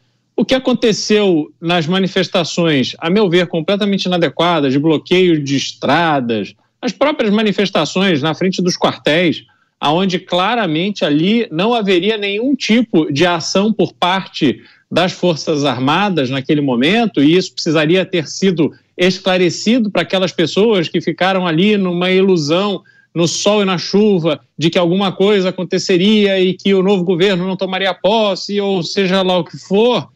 Então as pessoas saíram machucadas dessa experiência. Fora isso, você tem um universo bastante expressivo de pessoas que não simpatizam com o governo, mas que também não são é, bolsonaristas ou não se identificam é, naquele é, é papel de ultradireitistas e tal. São pessoas que simplesmente é, veem que o Brasil tem problemas gravíssimos que não estão sendo enfrentados, que não estão sendo resolvidos. E sem a mobilização dessas pessoas, que foi o que nós vimos lá em 2014, 2015, em 2016 até o impeachment da então presidente Dilma Rousseff, sem a movimentação dessas pessoas, você nunca terá de novo na Avenida Paulista mais de um milhão de pessoas, você não terá manifestações tão amplas por tantas cidades como a gente viu a sociedade fazer naquela época. Então, as pessoas precisam é, ver, ter, ter o sentido de que não, essa minha manifestação, eu saí de casa, ir para Paulista ou ir para Avenida Atlântica, seja lá é, aonde for o ponto de encontro tradicional em cada uma das cidades, as pessoas precisam ver que aquilo terá algum tipo de consequência, que a pressão está funcionando. E hoje, sinceramente, é, não é, não é uma pressão que vai mudar alguma coisa. Ali você teve discursos para um grupo de pessoas que estão ali muito engajadas e tal, mas que não há instrumentos é, possíveis para que você pressione a, algum tipo de mudança de rota. Como eu disse aqui, as manifestações aconteceram ontem, hoje Flávio Dino foi indicado para o Supremo Tribunal Federal. Então, é, o que eu, de novo, o que eu acho de mais valoroso do que assistimos ontem, apesar de terem sido é, de manifestações de tamanho reduzido diante daquilo que é, seria necessário para causar um da sociedade, mas é isso, as pessoas precisam voltar a ter confiança. E a partir do momento em que houver uma bandeira com a qual a ampla maioria dessas pessoas que não apoiam o atual governo se identifiquem, as pessoas estarão mais dispostas a ir para a rua. Sem dúvida alguma. Fica o medo. Tivemos mil pessoas presas por invasão de prédio público no dia 8 de janeiro, quando a gente já viu inúmeras vezes o próprio Congresso Nacional ser depredado por índios e outros manifestantes e nada aconteceu. Então, é, esse, esse dois tipos de brasileiro que vão sendo estabelecidos pela instituição, pelas instituições brasileiras, isso é, causa um temor. Espero que esse temor se dissipe, porque sem isso não haverá democracia funcionando no Brasil. Beraldo, o pessoal tem analisado os efeitos especiais da sua transmissão. Tivemos fogos de artifício e agora também alguns joinhas, hein? Depois você explica para a gente como é que faz isso daí. A gente gira os Também quero saber. a gente gira os principais assuntos de hoje, porque o governo Lula pretende retomar o financiamento de obras no exterior por meio do BNDES. De acordo com informação publicada pelo jornal Folha de São Paulo, deve ser enviado ainda hoje ao Congresso Nacional um projeto de lei para autorizar o Banco Estatal a financiar obras e outros serviços prestados por empresas brasileiras no exterior. Nas gestões petistas, o BNDES emprestou mais de 10 bilhões de dólares para obras em 15 países. Mas até hoje, Cuba, Moçambique e Venezuela não pagaram a dívida, que ultrapassa um bilhão de dólares. O valor já foi pago ao banco pelo Fundo de Garantia à Exportação com o dinheiro dos brasileiros, nosso dinheiro. Esses empréstimos foram alvo da Lava Jato, pois a maioria das obras era tocada por empreiteiras envolvidas no petrolão. Vamos começar esse giro de análises com o Roberto Mota do Rio de Janeiro. Mota, financiamento de obras no exterior. Para além desses péssimos exemplos que envolvem Cuba, Moçambique e Venezuela, a pergunta é: por que não investir em obras no Brasil? Exato, é, Caniato. Essa é a pergunta, e é uma pergunta que não tem resposta e nem nunca terá, e ninguém vai se dignar a responder essa pergunta. Né? Não tem sentido nenhum você pegar dinheiro do pagador de impostos e usar esse dinheiro para financiar uma obra em um outro país, obra essa que é feita geralmente por empreiteiras dos amigos do rei. Qual é o sentido disso? Nenhum. Agora, eu vou dizer para você um lugar, um país onde provavelmente o BN10 não vai conseguir fazer esse truque mágico: Argentina. É isso. José Maria Trindade. Zé, quais são os aspectos que a gente precisa. Tá, antes do Zé Maria, o Dantas que já está preparado. Dantas, quais aspectos a gente precisa levantar e destacar para quem nos acompanha em relação a esses financiamentos que países como o Brasil fazem em obras em outras nações, geralmente mais pobres? Pois é, gente, o histórico desse tipo de política é o pior possível, Daniel. Nós tivemos bilhões eh, de reais que foram desviados em obras superfaturadas, quem disse isso foram as auditorias do Tribunal de Contas da União, que identificaram sobrepreço em até 50% para obras financiadas no exterior, em diversos países. Dinheiro que a gente não sabe para onde foi e se está em algum lugar. Mas boa parte deles foi rastreado pela Lava Jato, indicando pagamento de propina a agentes públicos lá no exterior, em vários desses países que deram eh, início a investigações decorrentes da Lava Jato eh, e aqui no Brasil também. Infelizmente, tudo isso eh, foi está sendo jogado no lixo, né? E como se você tivesse uma borracha capaz de apagar a história, é isso que as nossas autoridades estão trabalhando dia e noite de forma incessante para apagar a história, para que todos saiam limpos, livres e sem qualquer tipo de é, de compromisso, de responsabilidade, sem nada a pagar à sociedade. E, para piorar, retornando com as mesmas políticas que deram errado é, lá fora.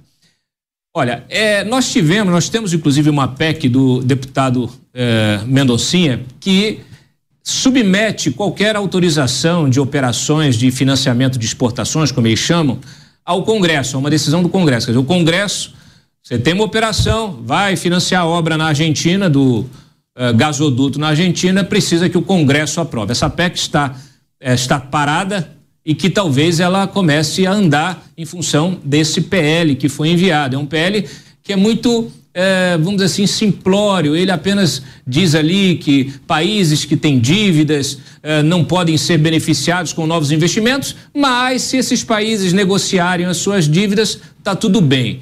Então, esse tipo de política pública que está sendo sugerida pelo, pelo, pelo governo não pode passar. É preciso, aí sim, que o Congresso, que a oposição, que o Centrão, que os deputados e senadores que foram eleitos por esses eleitores, que os eleitores pressionem os seus parlamentares para que eles engavetem, engavetem esse projeto. Não é possível você repetir eh, a história, uma história evada de crimes.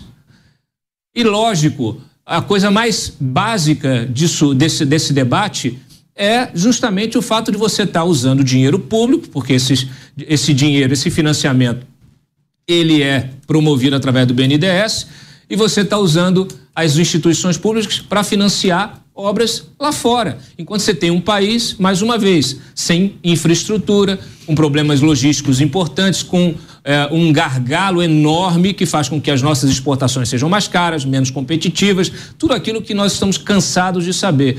Né? Com pessoas, com as cidades sem com, com, enormes problemas de mobilidade. Por que, que não vamos resolver os problemas daqui? Parece, sabe, é, é realmente uma, uma realidade paralela.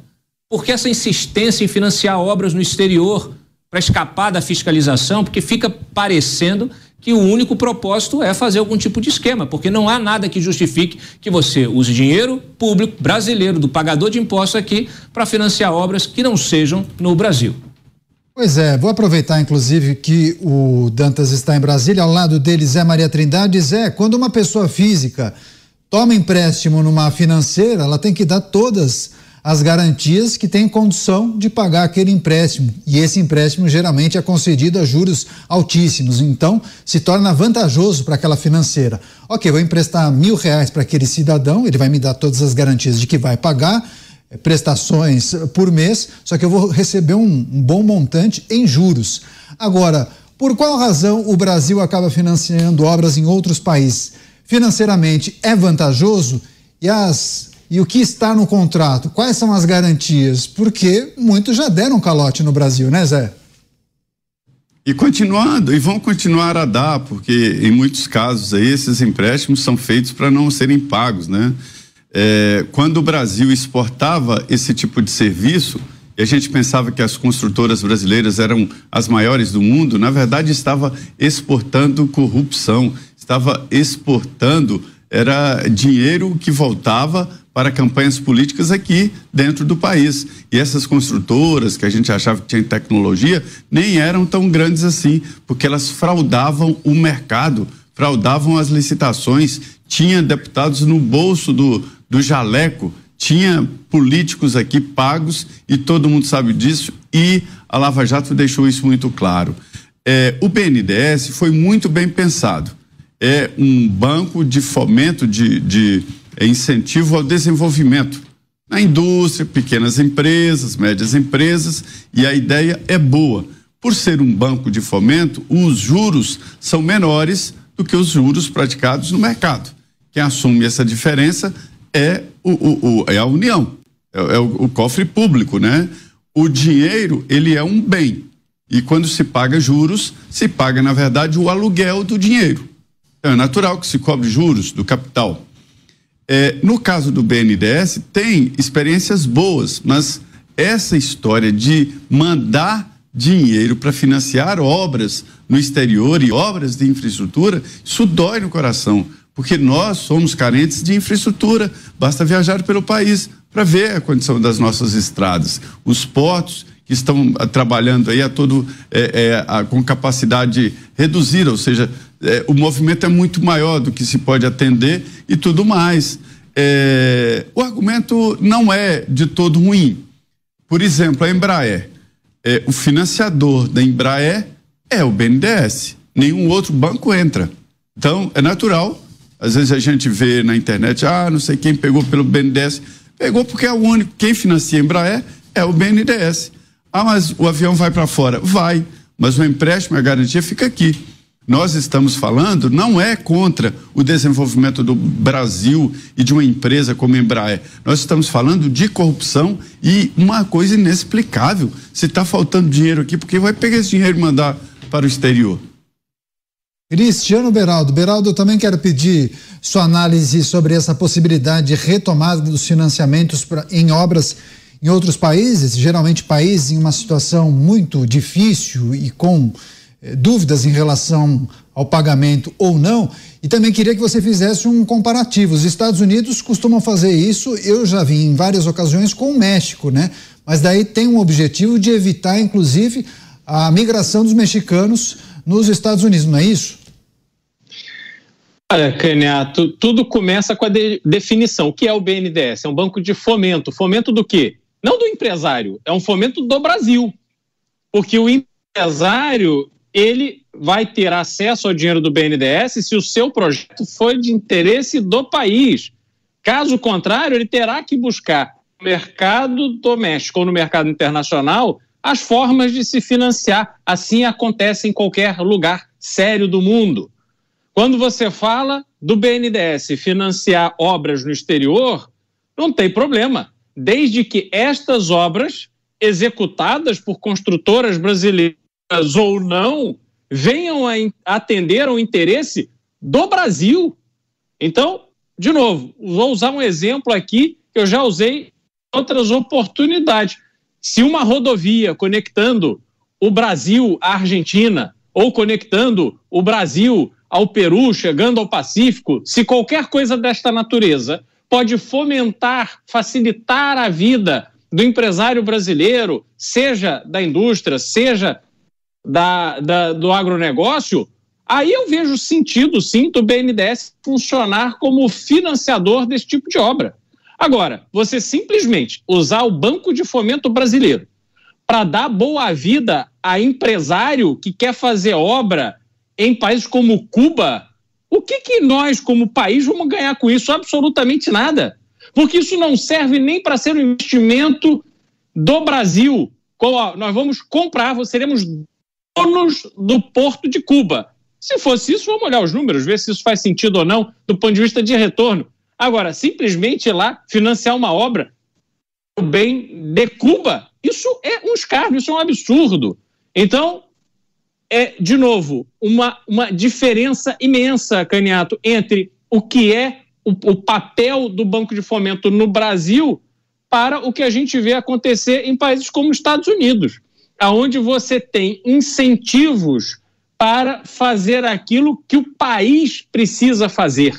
Então, por exemplo, você tem é, na cidade de Houston hoje um projeto é, de mudança de uma rodovia de lugar. Vão, a rodovia passa pelo centro da cidade, estão fazendo um projeto de 20 anos para mudar essa rodovia de lugar ao investimento de 20 bilhões de dólares, porque isso vai facilitar a vida das pessoas, vai facilitar o trânsito de caminhões, isso vai dar agilidade, agilidade é dinheiro. Então, isso sim é um projeto que terá financiamento de banco de fomento, etc., para que se viabilize. Agora, Embraer, por exemplo, é um caso muito bom citado pelo Zé Maria. A Embraer produz avião. Pouquíssimas empresas têm reputação para produzir e vender avião como faz a Embraer. Está falando de Embraer, Boeing, Airbus, Bombardier. Então, nós estamos ali com a Embraer participando de um grupo muito pequeno e isto tem um valor para o Brasil. Brasil, quando senta para conversar com países como Estados Unidos, ou países europeus, ou países asiáticos, sempre tem a Embraer ali na sua manga, porque as empresas aéreas desses países, os empresários, querem fazer negócios com a Embraer, então ela também funciona como um instrumento. Então, vejo que é correto o BNDES ajudar no financiamento dessa atividade, que é caríssima, num ciclo longo, onde você tem também um número limitado de clientes.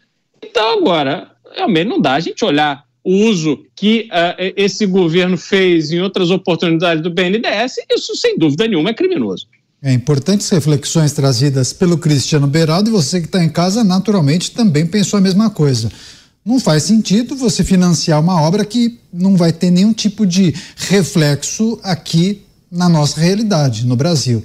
Se tiver, ok, me parece que faz sentido. Agora, se não, por qual razão emprestar o dinheiro? Para fechar o assunto, Cláudio Dantas. Você, Dantas? Olha, eu acho que a oposição tem que ficar atenta para evitar passar essa boiada aí, porque é, não tem não tem como você usar é, o BNDES é, para essa farra que, que aconteceu, para essa farra de novo. Porque nós estamos falando apenas de financiar obras, não. Nós estamos falando de financiar campanhas políticas através de Caixa 2, de desvios, superfaturamento, desvios e Caixa 2. Campanhas políticas de aliados no exterior. Foi isso que o BNDES fez foi isso.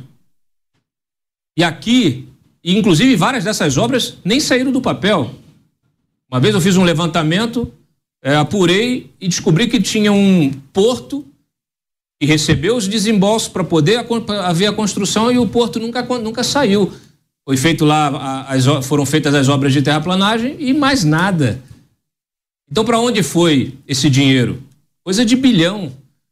Então, assim, isso não pode se repetir, não pode se repetir. É bom que o Congresso, oposição, Centrão, se mobilize para aprovar a PEC é, do Mendoncinha, para que se tenha um mínimo de controle dessas operações, para que isso seja usado, o BNDES seja usado para fazer o quê? Para fomentar a expansão da malha aérea. A gente aqui tem duas, três empresas, aí reclamam que o preço das passagens estão caro. É claro, quando você tem monopólio oligopólio, vai ficar caro mesmo. Para você expandir a malha ferroviária, a malha aquaviária. A gente tem problemas sérios de logística. O próprio PAC, né, que está aí para ser é, pegando dinheiro do orçamento, é, falam tanto em PPP, em trazer iniciativa privada, que o BNDES seja o catalisador desses investimentos privados, público-privado. O sujeito pega, financia, ah, inclusive, já, já, já vi o BNDES também financiando empréstimo, né? Os, os, os grandes bancos ganharam muito dinheiro, eh, pegando dinheiro emprestado no BNDES e emprestando a juros muito mais altos, ganhando na diferença aí no spread. Então, assim, tá tudo errado nisso aí. É preciso ter um mínimo de controle. O BNDES, inclusive, está aí sofrendo já. Primeiro, fechou o primeiro semestre já com uma queda enorme no lucro. A gente já tem as estatais, várias fechando com prejuízo é bom que o Congresso abra o olho e não permita que esse carro desça a ladeira abaixo. Tá certo. A gente vai seguir repercutindo os principais assuntos desta segunda-feira e tem uma informação que caiu como uma bomba. Pelo menos eu pude acompanhar as notícias e os, as repercussões, os comentários nas redes sociais. Um áudio atribuído ao deputado federal André Genones indica a participação dele em um suposto esquema de rachadinha. A gravação teria sido vazada pelo seu ex-assessor Cefa Luiz e feita em fevereiro de 2019, quando o deputado foi eleito pela primeira vez ao Legislativo. Nesse áudio, Janones diz que conversará em particular com os funcionários para negociar a rachadinha e auxiliar no custeio de suas contas pessoais. O congressista também teria dito que, para realizar o esquema, os funcionários do gabinete iriam ganhar a mais para isso. André Janones negou as acusações e afirmou que as falas foram tiradas de contexto. Giro com os nossos comentaristas. Vou começar essa com o José Maria Trindade. Zé, eu pude acompanhar muitos comentários e análises em relação a esse arquivo. Claro que isso terá desdobramentos, apurações eh, aprofundadas e a gente vai esperar, claro, o avanço das investigações. Agora, eu escutei o áudio.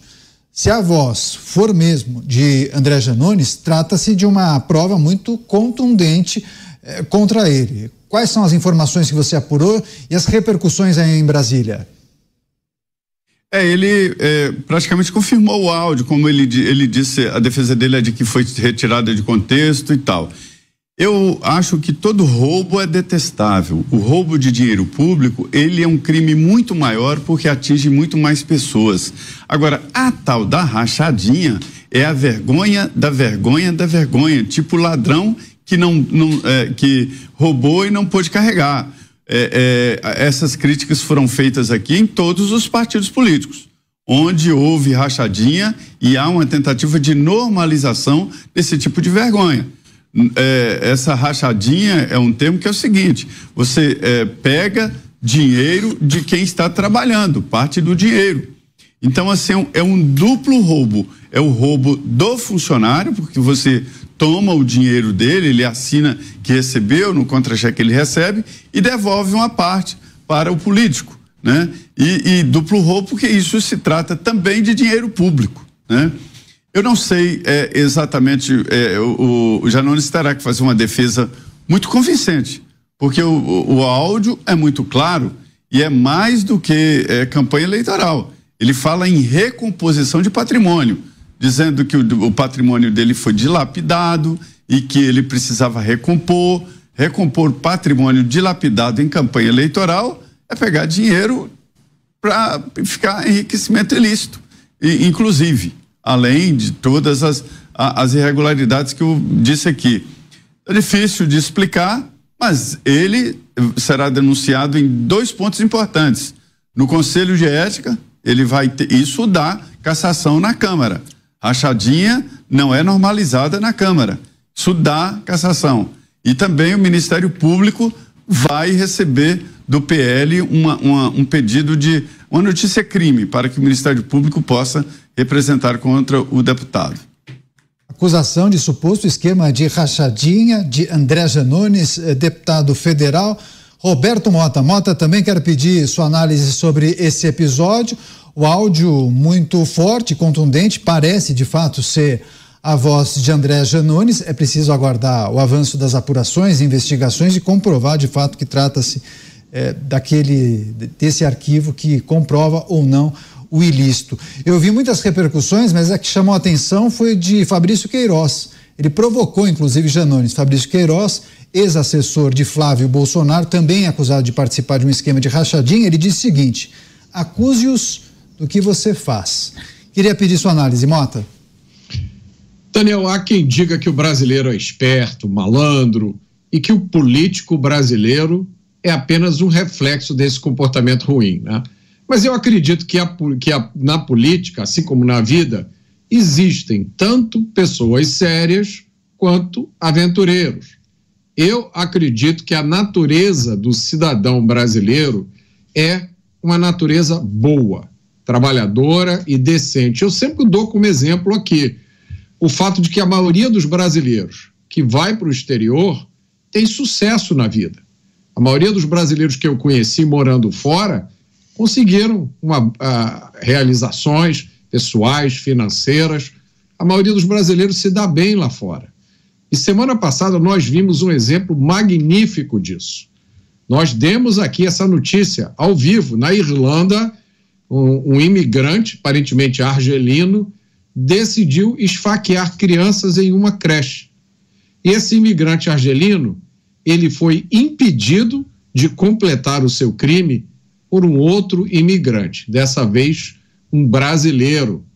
O nome desse herói é Caio Benício. Vejam vocês, ele não é só brasileiro, ele é carioca.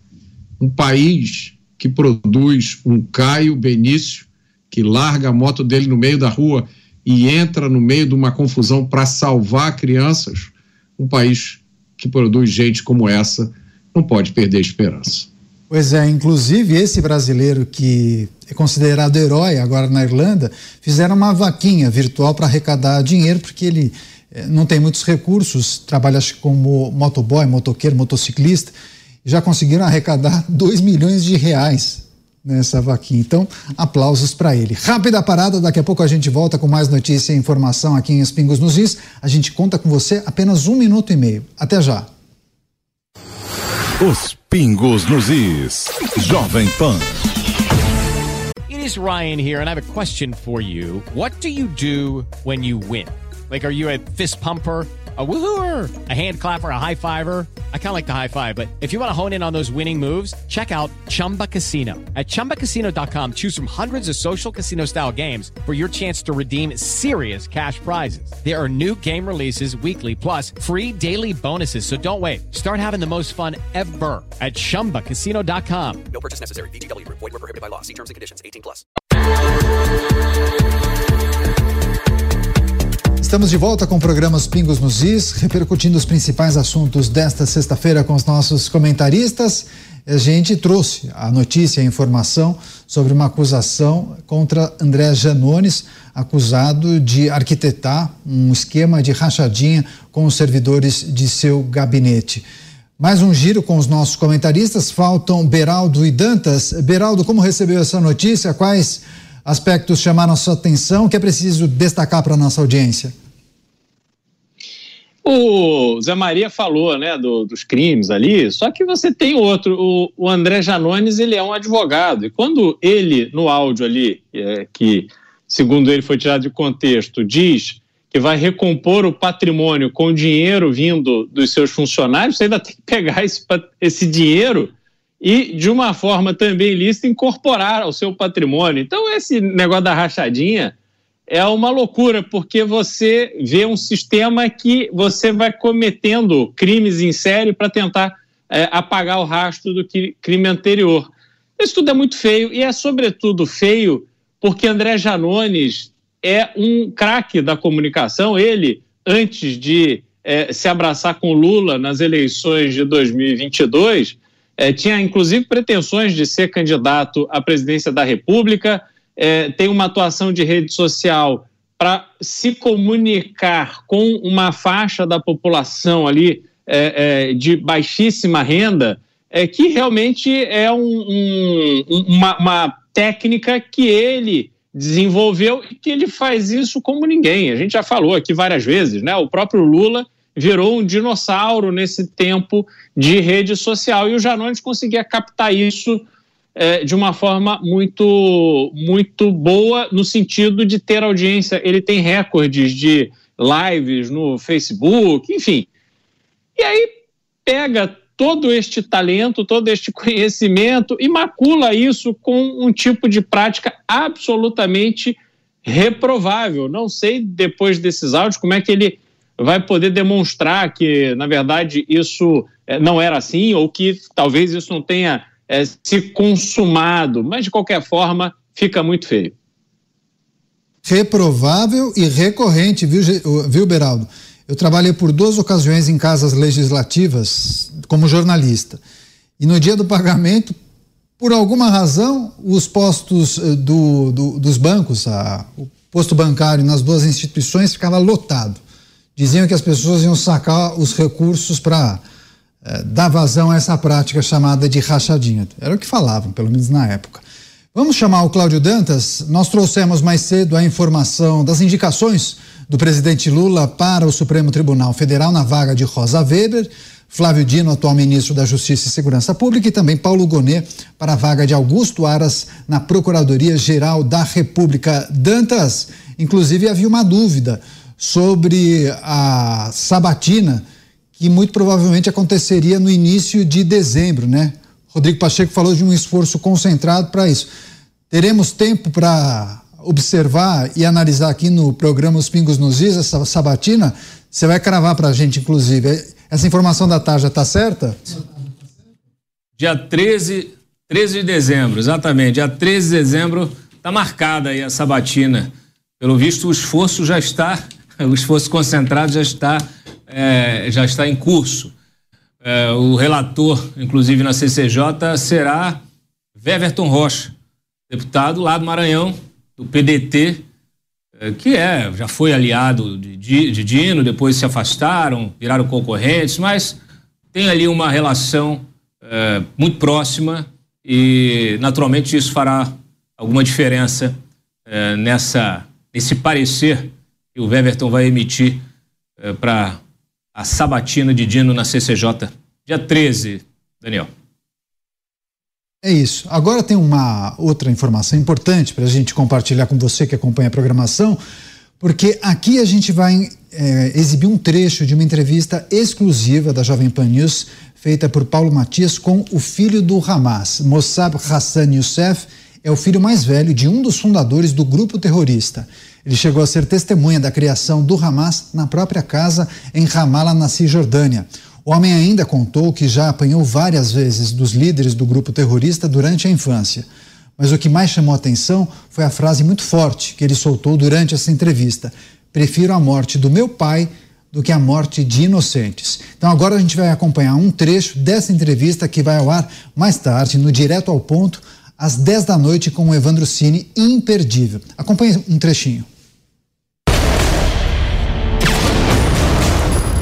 Olá, você que nos acompanha aqui na Jovem Pan News, eu queria te pedir licença agora para entrar na sua casa, no seu carro, porque nesse momento nós temos uma entrevista histórica.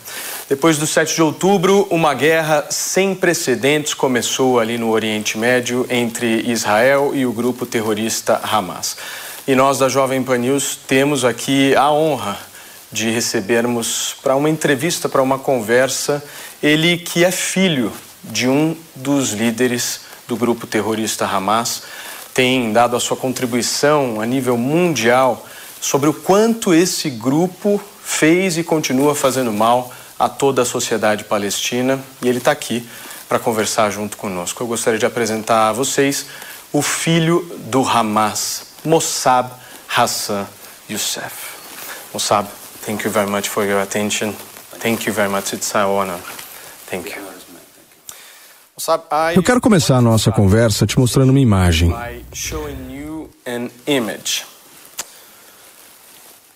Essa é uma manifestação pró-Hamas que aconteceu na Avenida Paulista, em São Paulo. That happened on Paulista Avenue in São Paulo. O que você tem a dizer a essas pessoas?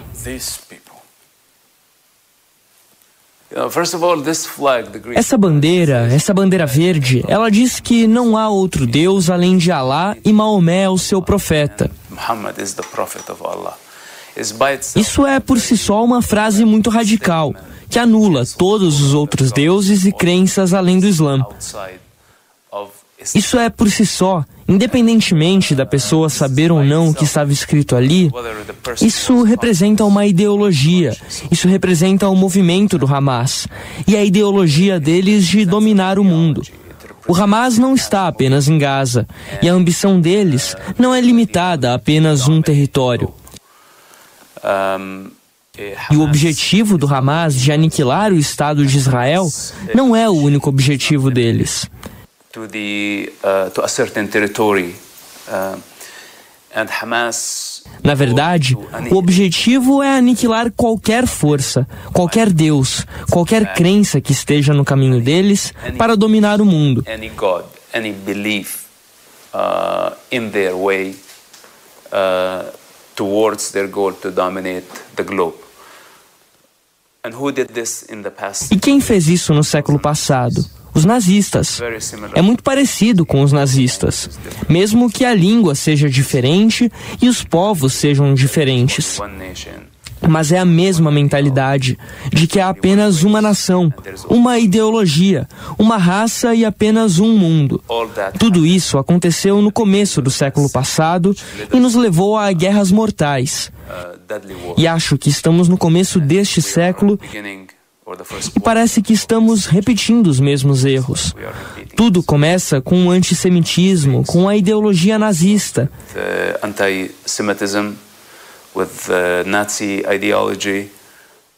E o que vem depois, quando esse tipo de ódio começa a se espalhar, é a destruição em massa.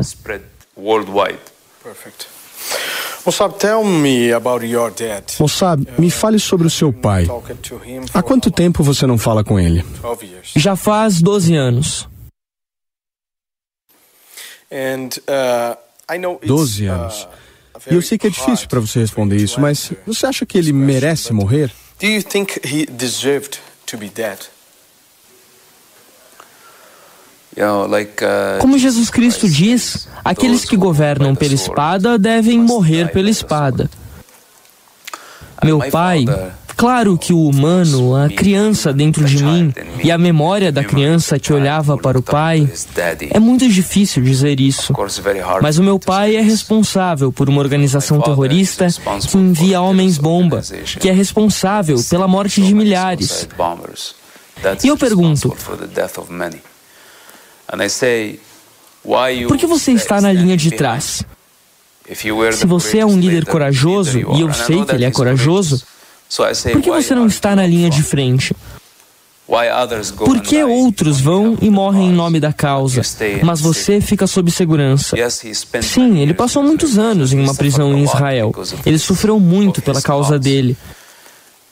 Mas homens com integridade, guerreiros de verdade, estão na linha de frente.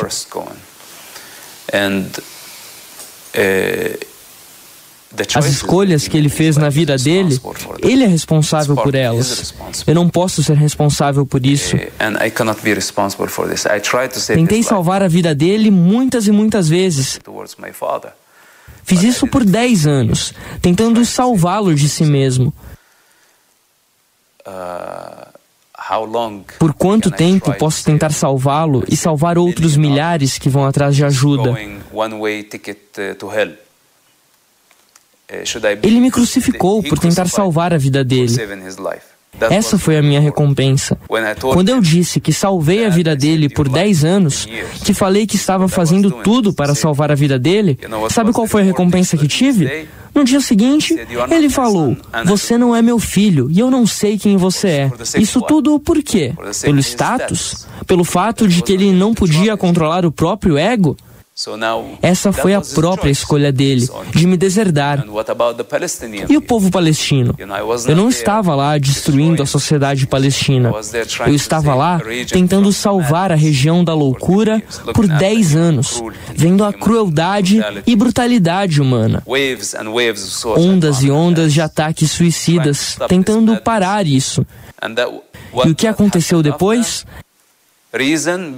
A razão virou traição. Por mais que as pessoas queiram ver a verdade invertida, do jeito que eles queiram, e continuar em negação, eu não vou ser crucificado um milhão de vezes.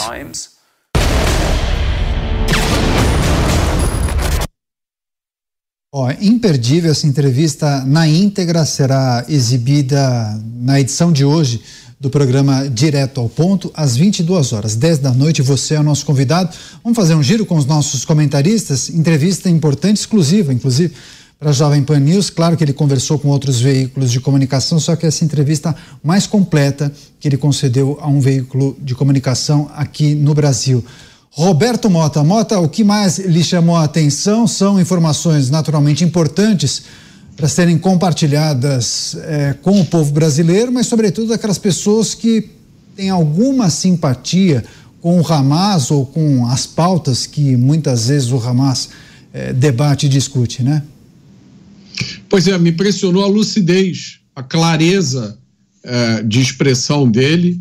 Me impressionou ele ter começado a entrevista indo direto ao ponto, mostrando a bandeira e explicando. Trata-se de fanatismo religioso que não deixa espaço para mais nada. É uma ideologia, como ele disse, é uma ideologia absolutamente totalitária. Provavelmente as pessoas que estavam carregando aquela bandeira na manifestação na Avenida Paulista, não foi? Elas não sabem ler árabe, elas não sabem o que está escrito aí. Mas não é preciso ler árabe, basta ser alfabetizado, basta conhecer o básico da história moderna para entender o perigo que o fundamentalismo religioso representa. Mossab Hassan Youssef, conhecido como filho do Hamas, uma entrevista especial, hoje será exibida no Direto ao Ponto, é uma edição especial. Você é nosso convidado às 10 da noite, depois do jornal Jovem Pan. Cristiano Beraldo, também quero pedir sua análise, o que mais lhe chamou a atenção. Tem uma frase muito forte que, inclusive, está na nossa tarja de manchetes. Ele diz o seguinte: melhor a morte do meu pai do que a morte de civis inocentes. Renato, é uma lucidez é, muito grande que esse rapaz tem em relação aos caminhos que o pai adotou para a condução da população da faixa de Gaza. Assim, obviamente, o esforço que é feito pelo Hamas para uh, fazer uma doutrinação desde criança naquelas pessoas não funcionou com o filho do fundador do Hamas. E isso demonstra que é, ele tem a noção do quão inaceitável, irrecuperável é essa postura do pai a poder dizer isso, que é, prefere a morte do próprio pai à morte do povo é, da, da Palestina. E aí a gente vê que o que há de ignorância em relação às manifestações, sobretudo que foram feitas aqui no Brasil, defendendo Hamas, defendendo o que está acontecendo ali, é, no, numa tentativa estúpida de atacar Israel, querer é, justificar, querer é, é inverter as coisas e agredir Israel apoiando um grupo terrorista. E eu registro mais uma vez aqui as minhas críticas muito duras ao Hamas são ao Hamas, não são ao povo árabe. É, eu que já tive a oportunidade de passar por ali algumas vezes, conhecer um pouco é, do, dos países árabes e, e vejo ali é, aspectos muito positivos de países que tiveram a percepção de que precisam se integrar ao mundo, que o mundo não é um, um lugar de fanatismo que, se você soubesse comportar, você verá o Ocidente é, ali consumindo, girando a sua economia, fortalecendo o seu país. Isso aconteceu com os Emirados Árabes, é, estava acontecendo com o Catar, até o Catar é, ser pego neste papel horroroso de acobertar e, e, e, dar espaço para o líder do Hamas, que fica ali é, nos hotéis cinco estrelas, enquanto a população de Gaza é assassinada porque é utilizada de escudo ou então alvo da própria incompetência do, do, do exército ali do Hamas. Então, é, essa entrevista desse rapaz realmente traz lucidez para um debate que muitas vezes perde completamente a razão e você se depara com argumentos indefensáveis que as pessoas simplesmente dão de ombros e continuam defendendo a, a, atuação de terroristas. E ele vai trazer detalhes, inclusive nessa entrevista, de como opera o Hamas. Ele contou que já apanhou por várias vezes, por muitas ocasiões, dos chefes do Hamas quando ele era criança. Zé Maria Trindade, Zé, o que mais lhe chamou a atenção? Por qual razão é importante que as pessoas acompanhem essa entrevista? É muito importante conhecer as entranhas e o por dentro desses grupos eh, terroristas. O terror é, é, um assunto que deve ser discutido, eu venho insistindo nisso, entre todos os países. Todos os países devem dar as mãos, porque é isso aí que ele falou, mostrando por dentro exatamente qual é o objetivo. Veja bem, dominar o mundo. Dominar o mundo através do terror. Tem sim tudo a ver com o que aconteceu com o Holocausto é, é a ideia de, de, de uma, uma, uma, área só, um, um, um, grupo só tem a razão, né? só existe o Deus deles. E, e, assim, eu respeito o islamismo muito, respeito todas as religiões, mas eu não acho que uma religião tem que impor o seu conceito e a sua crença para todo mundo. Nós temos que ter o livre arbítrio, nós temos que ter a nossa religiosidade própria, né? Esta é uma realidade do mundo é por isso que eu digo que é o terrorismo não é só é, é, contra, a, a, contra um país, é contra o mundo. Essa é a realidade. E ali, o Paulo Matias é muito bom. Ele mostra ali é, claramente a alma e as entranhas e de como lida, como se lida com isso. Ele fala assim do pai que prefere a morte do pai porque ele tem certeza de que deserdado e, excluído da vida familiar, o pai dele não pensaria duas vezes em mandar matá-lo, por exemplo. Tamanha é, é a agressividade e, e, a dificuldade de conviver com o mundo, grupos assim. O terrorismo fragmenta as cabeças das pessoas e o terrorismo é muito perigoso porque não tem limites e não tem fronteiras. A mais completa entrevista concedida por Mossab Hassan Youssef, filho do Hamas, a uma equipe de TV aqui do Brasil. A gente continua analisando os principais pontos eh, dessa matéria, entrevista especial. Depois do intervalo, em um minuto e meio, a gente acompanha a análise do Dantas. Fique por aí. Os pingos nos is. Jovem Pan. With lucky landslots, you can get lucky just about anywhere. Dearly beloved, we are gathered here today to. Has anyone seen the bride and groom? Sorry, sorry, we're here. We were getting lucky in the limo and we lost track of time. No, Lucky Land Casino, with cash prizes that add up quicker than a guest registry. In that case, I pronounce you lucky. Play for free at LuckyLandSlots.com. Daily bonuses are waiting. No purchase necessary. Void where prohibited by law. 18 plus. Terms and conditions apply. See website for details.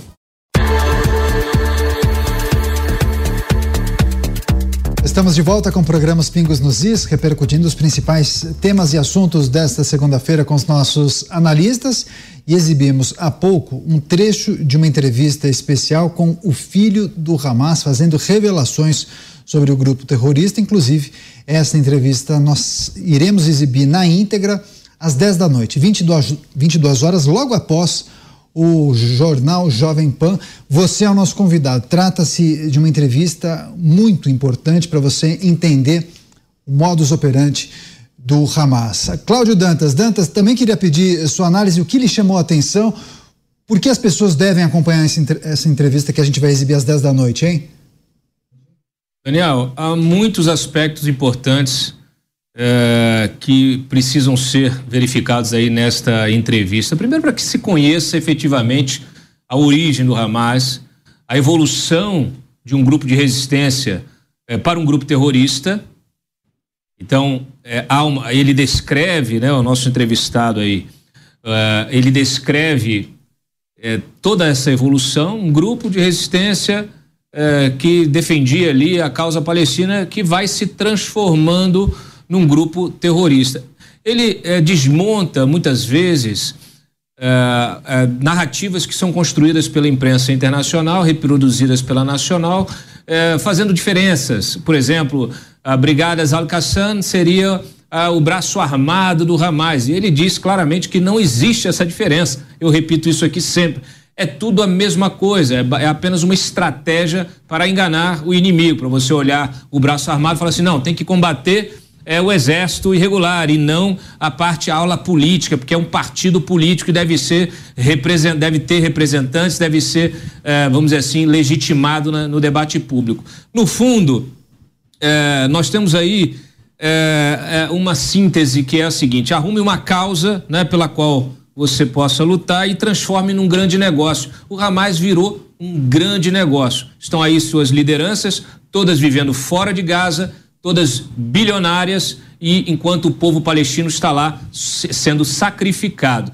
Ele pede, né, ele diz que uh, os palestinos devem certo. ser os responsáveis, eles é que precisam eliminar a ideologia do Hamas. Mas eu acho muito difícil que isso aconteça em virtude justamente da ignorância em que esse povo vive na miséria absoluta.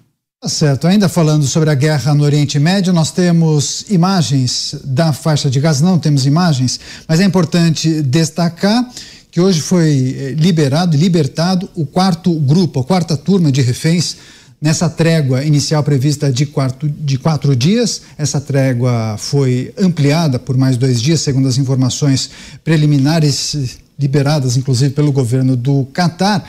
E também a gente tem uma informação que esse grupo que foi libertado já deixaram a área da faixa de Gaza e estão a caminho de um hospital em Israel, onde as famílias já aguardam seus parentes. A gente vai seguir acompanhando e trazer todas as informações, inclusive daqui a pouquinho no Jornal Jovem Pan, porque antes a gente tem um recado também para você que prestigia a nossa programação. Você gosta da Jovem Pan, acompanha o programa Os Pingos nos Is e os outros programas da grade de programação e gosta é, da maneira como a Jovem Pan discute os temas e apresenta as notícias do Brasil e do mundo. Então, você pode fazer a sua assinatura do site jp.com.br.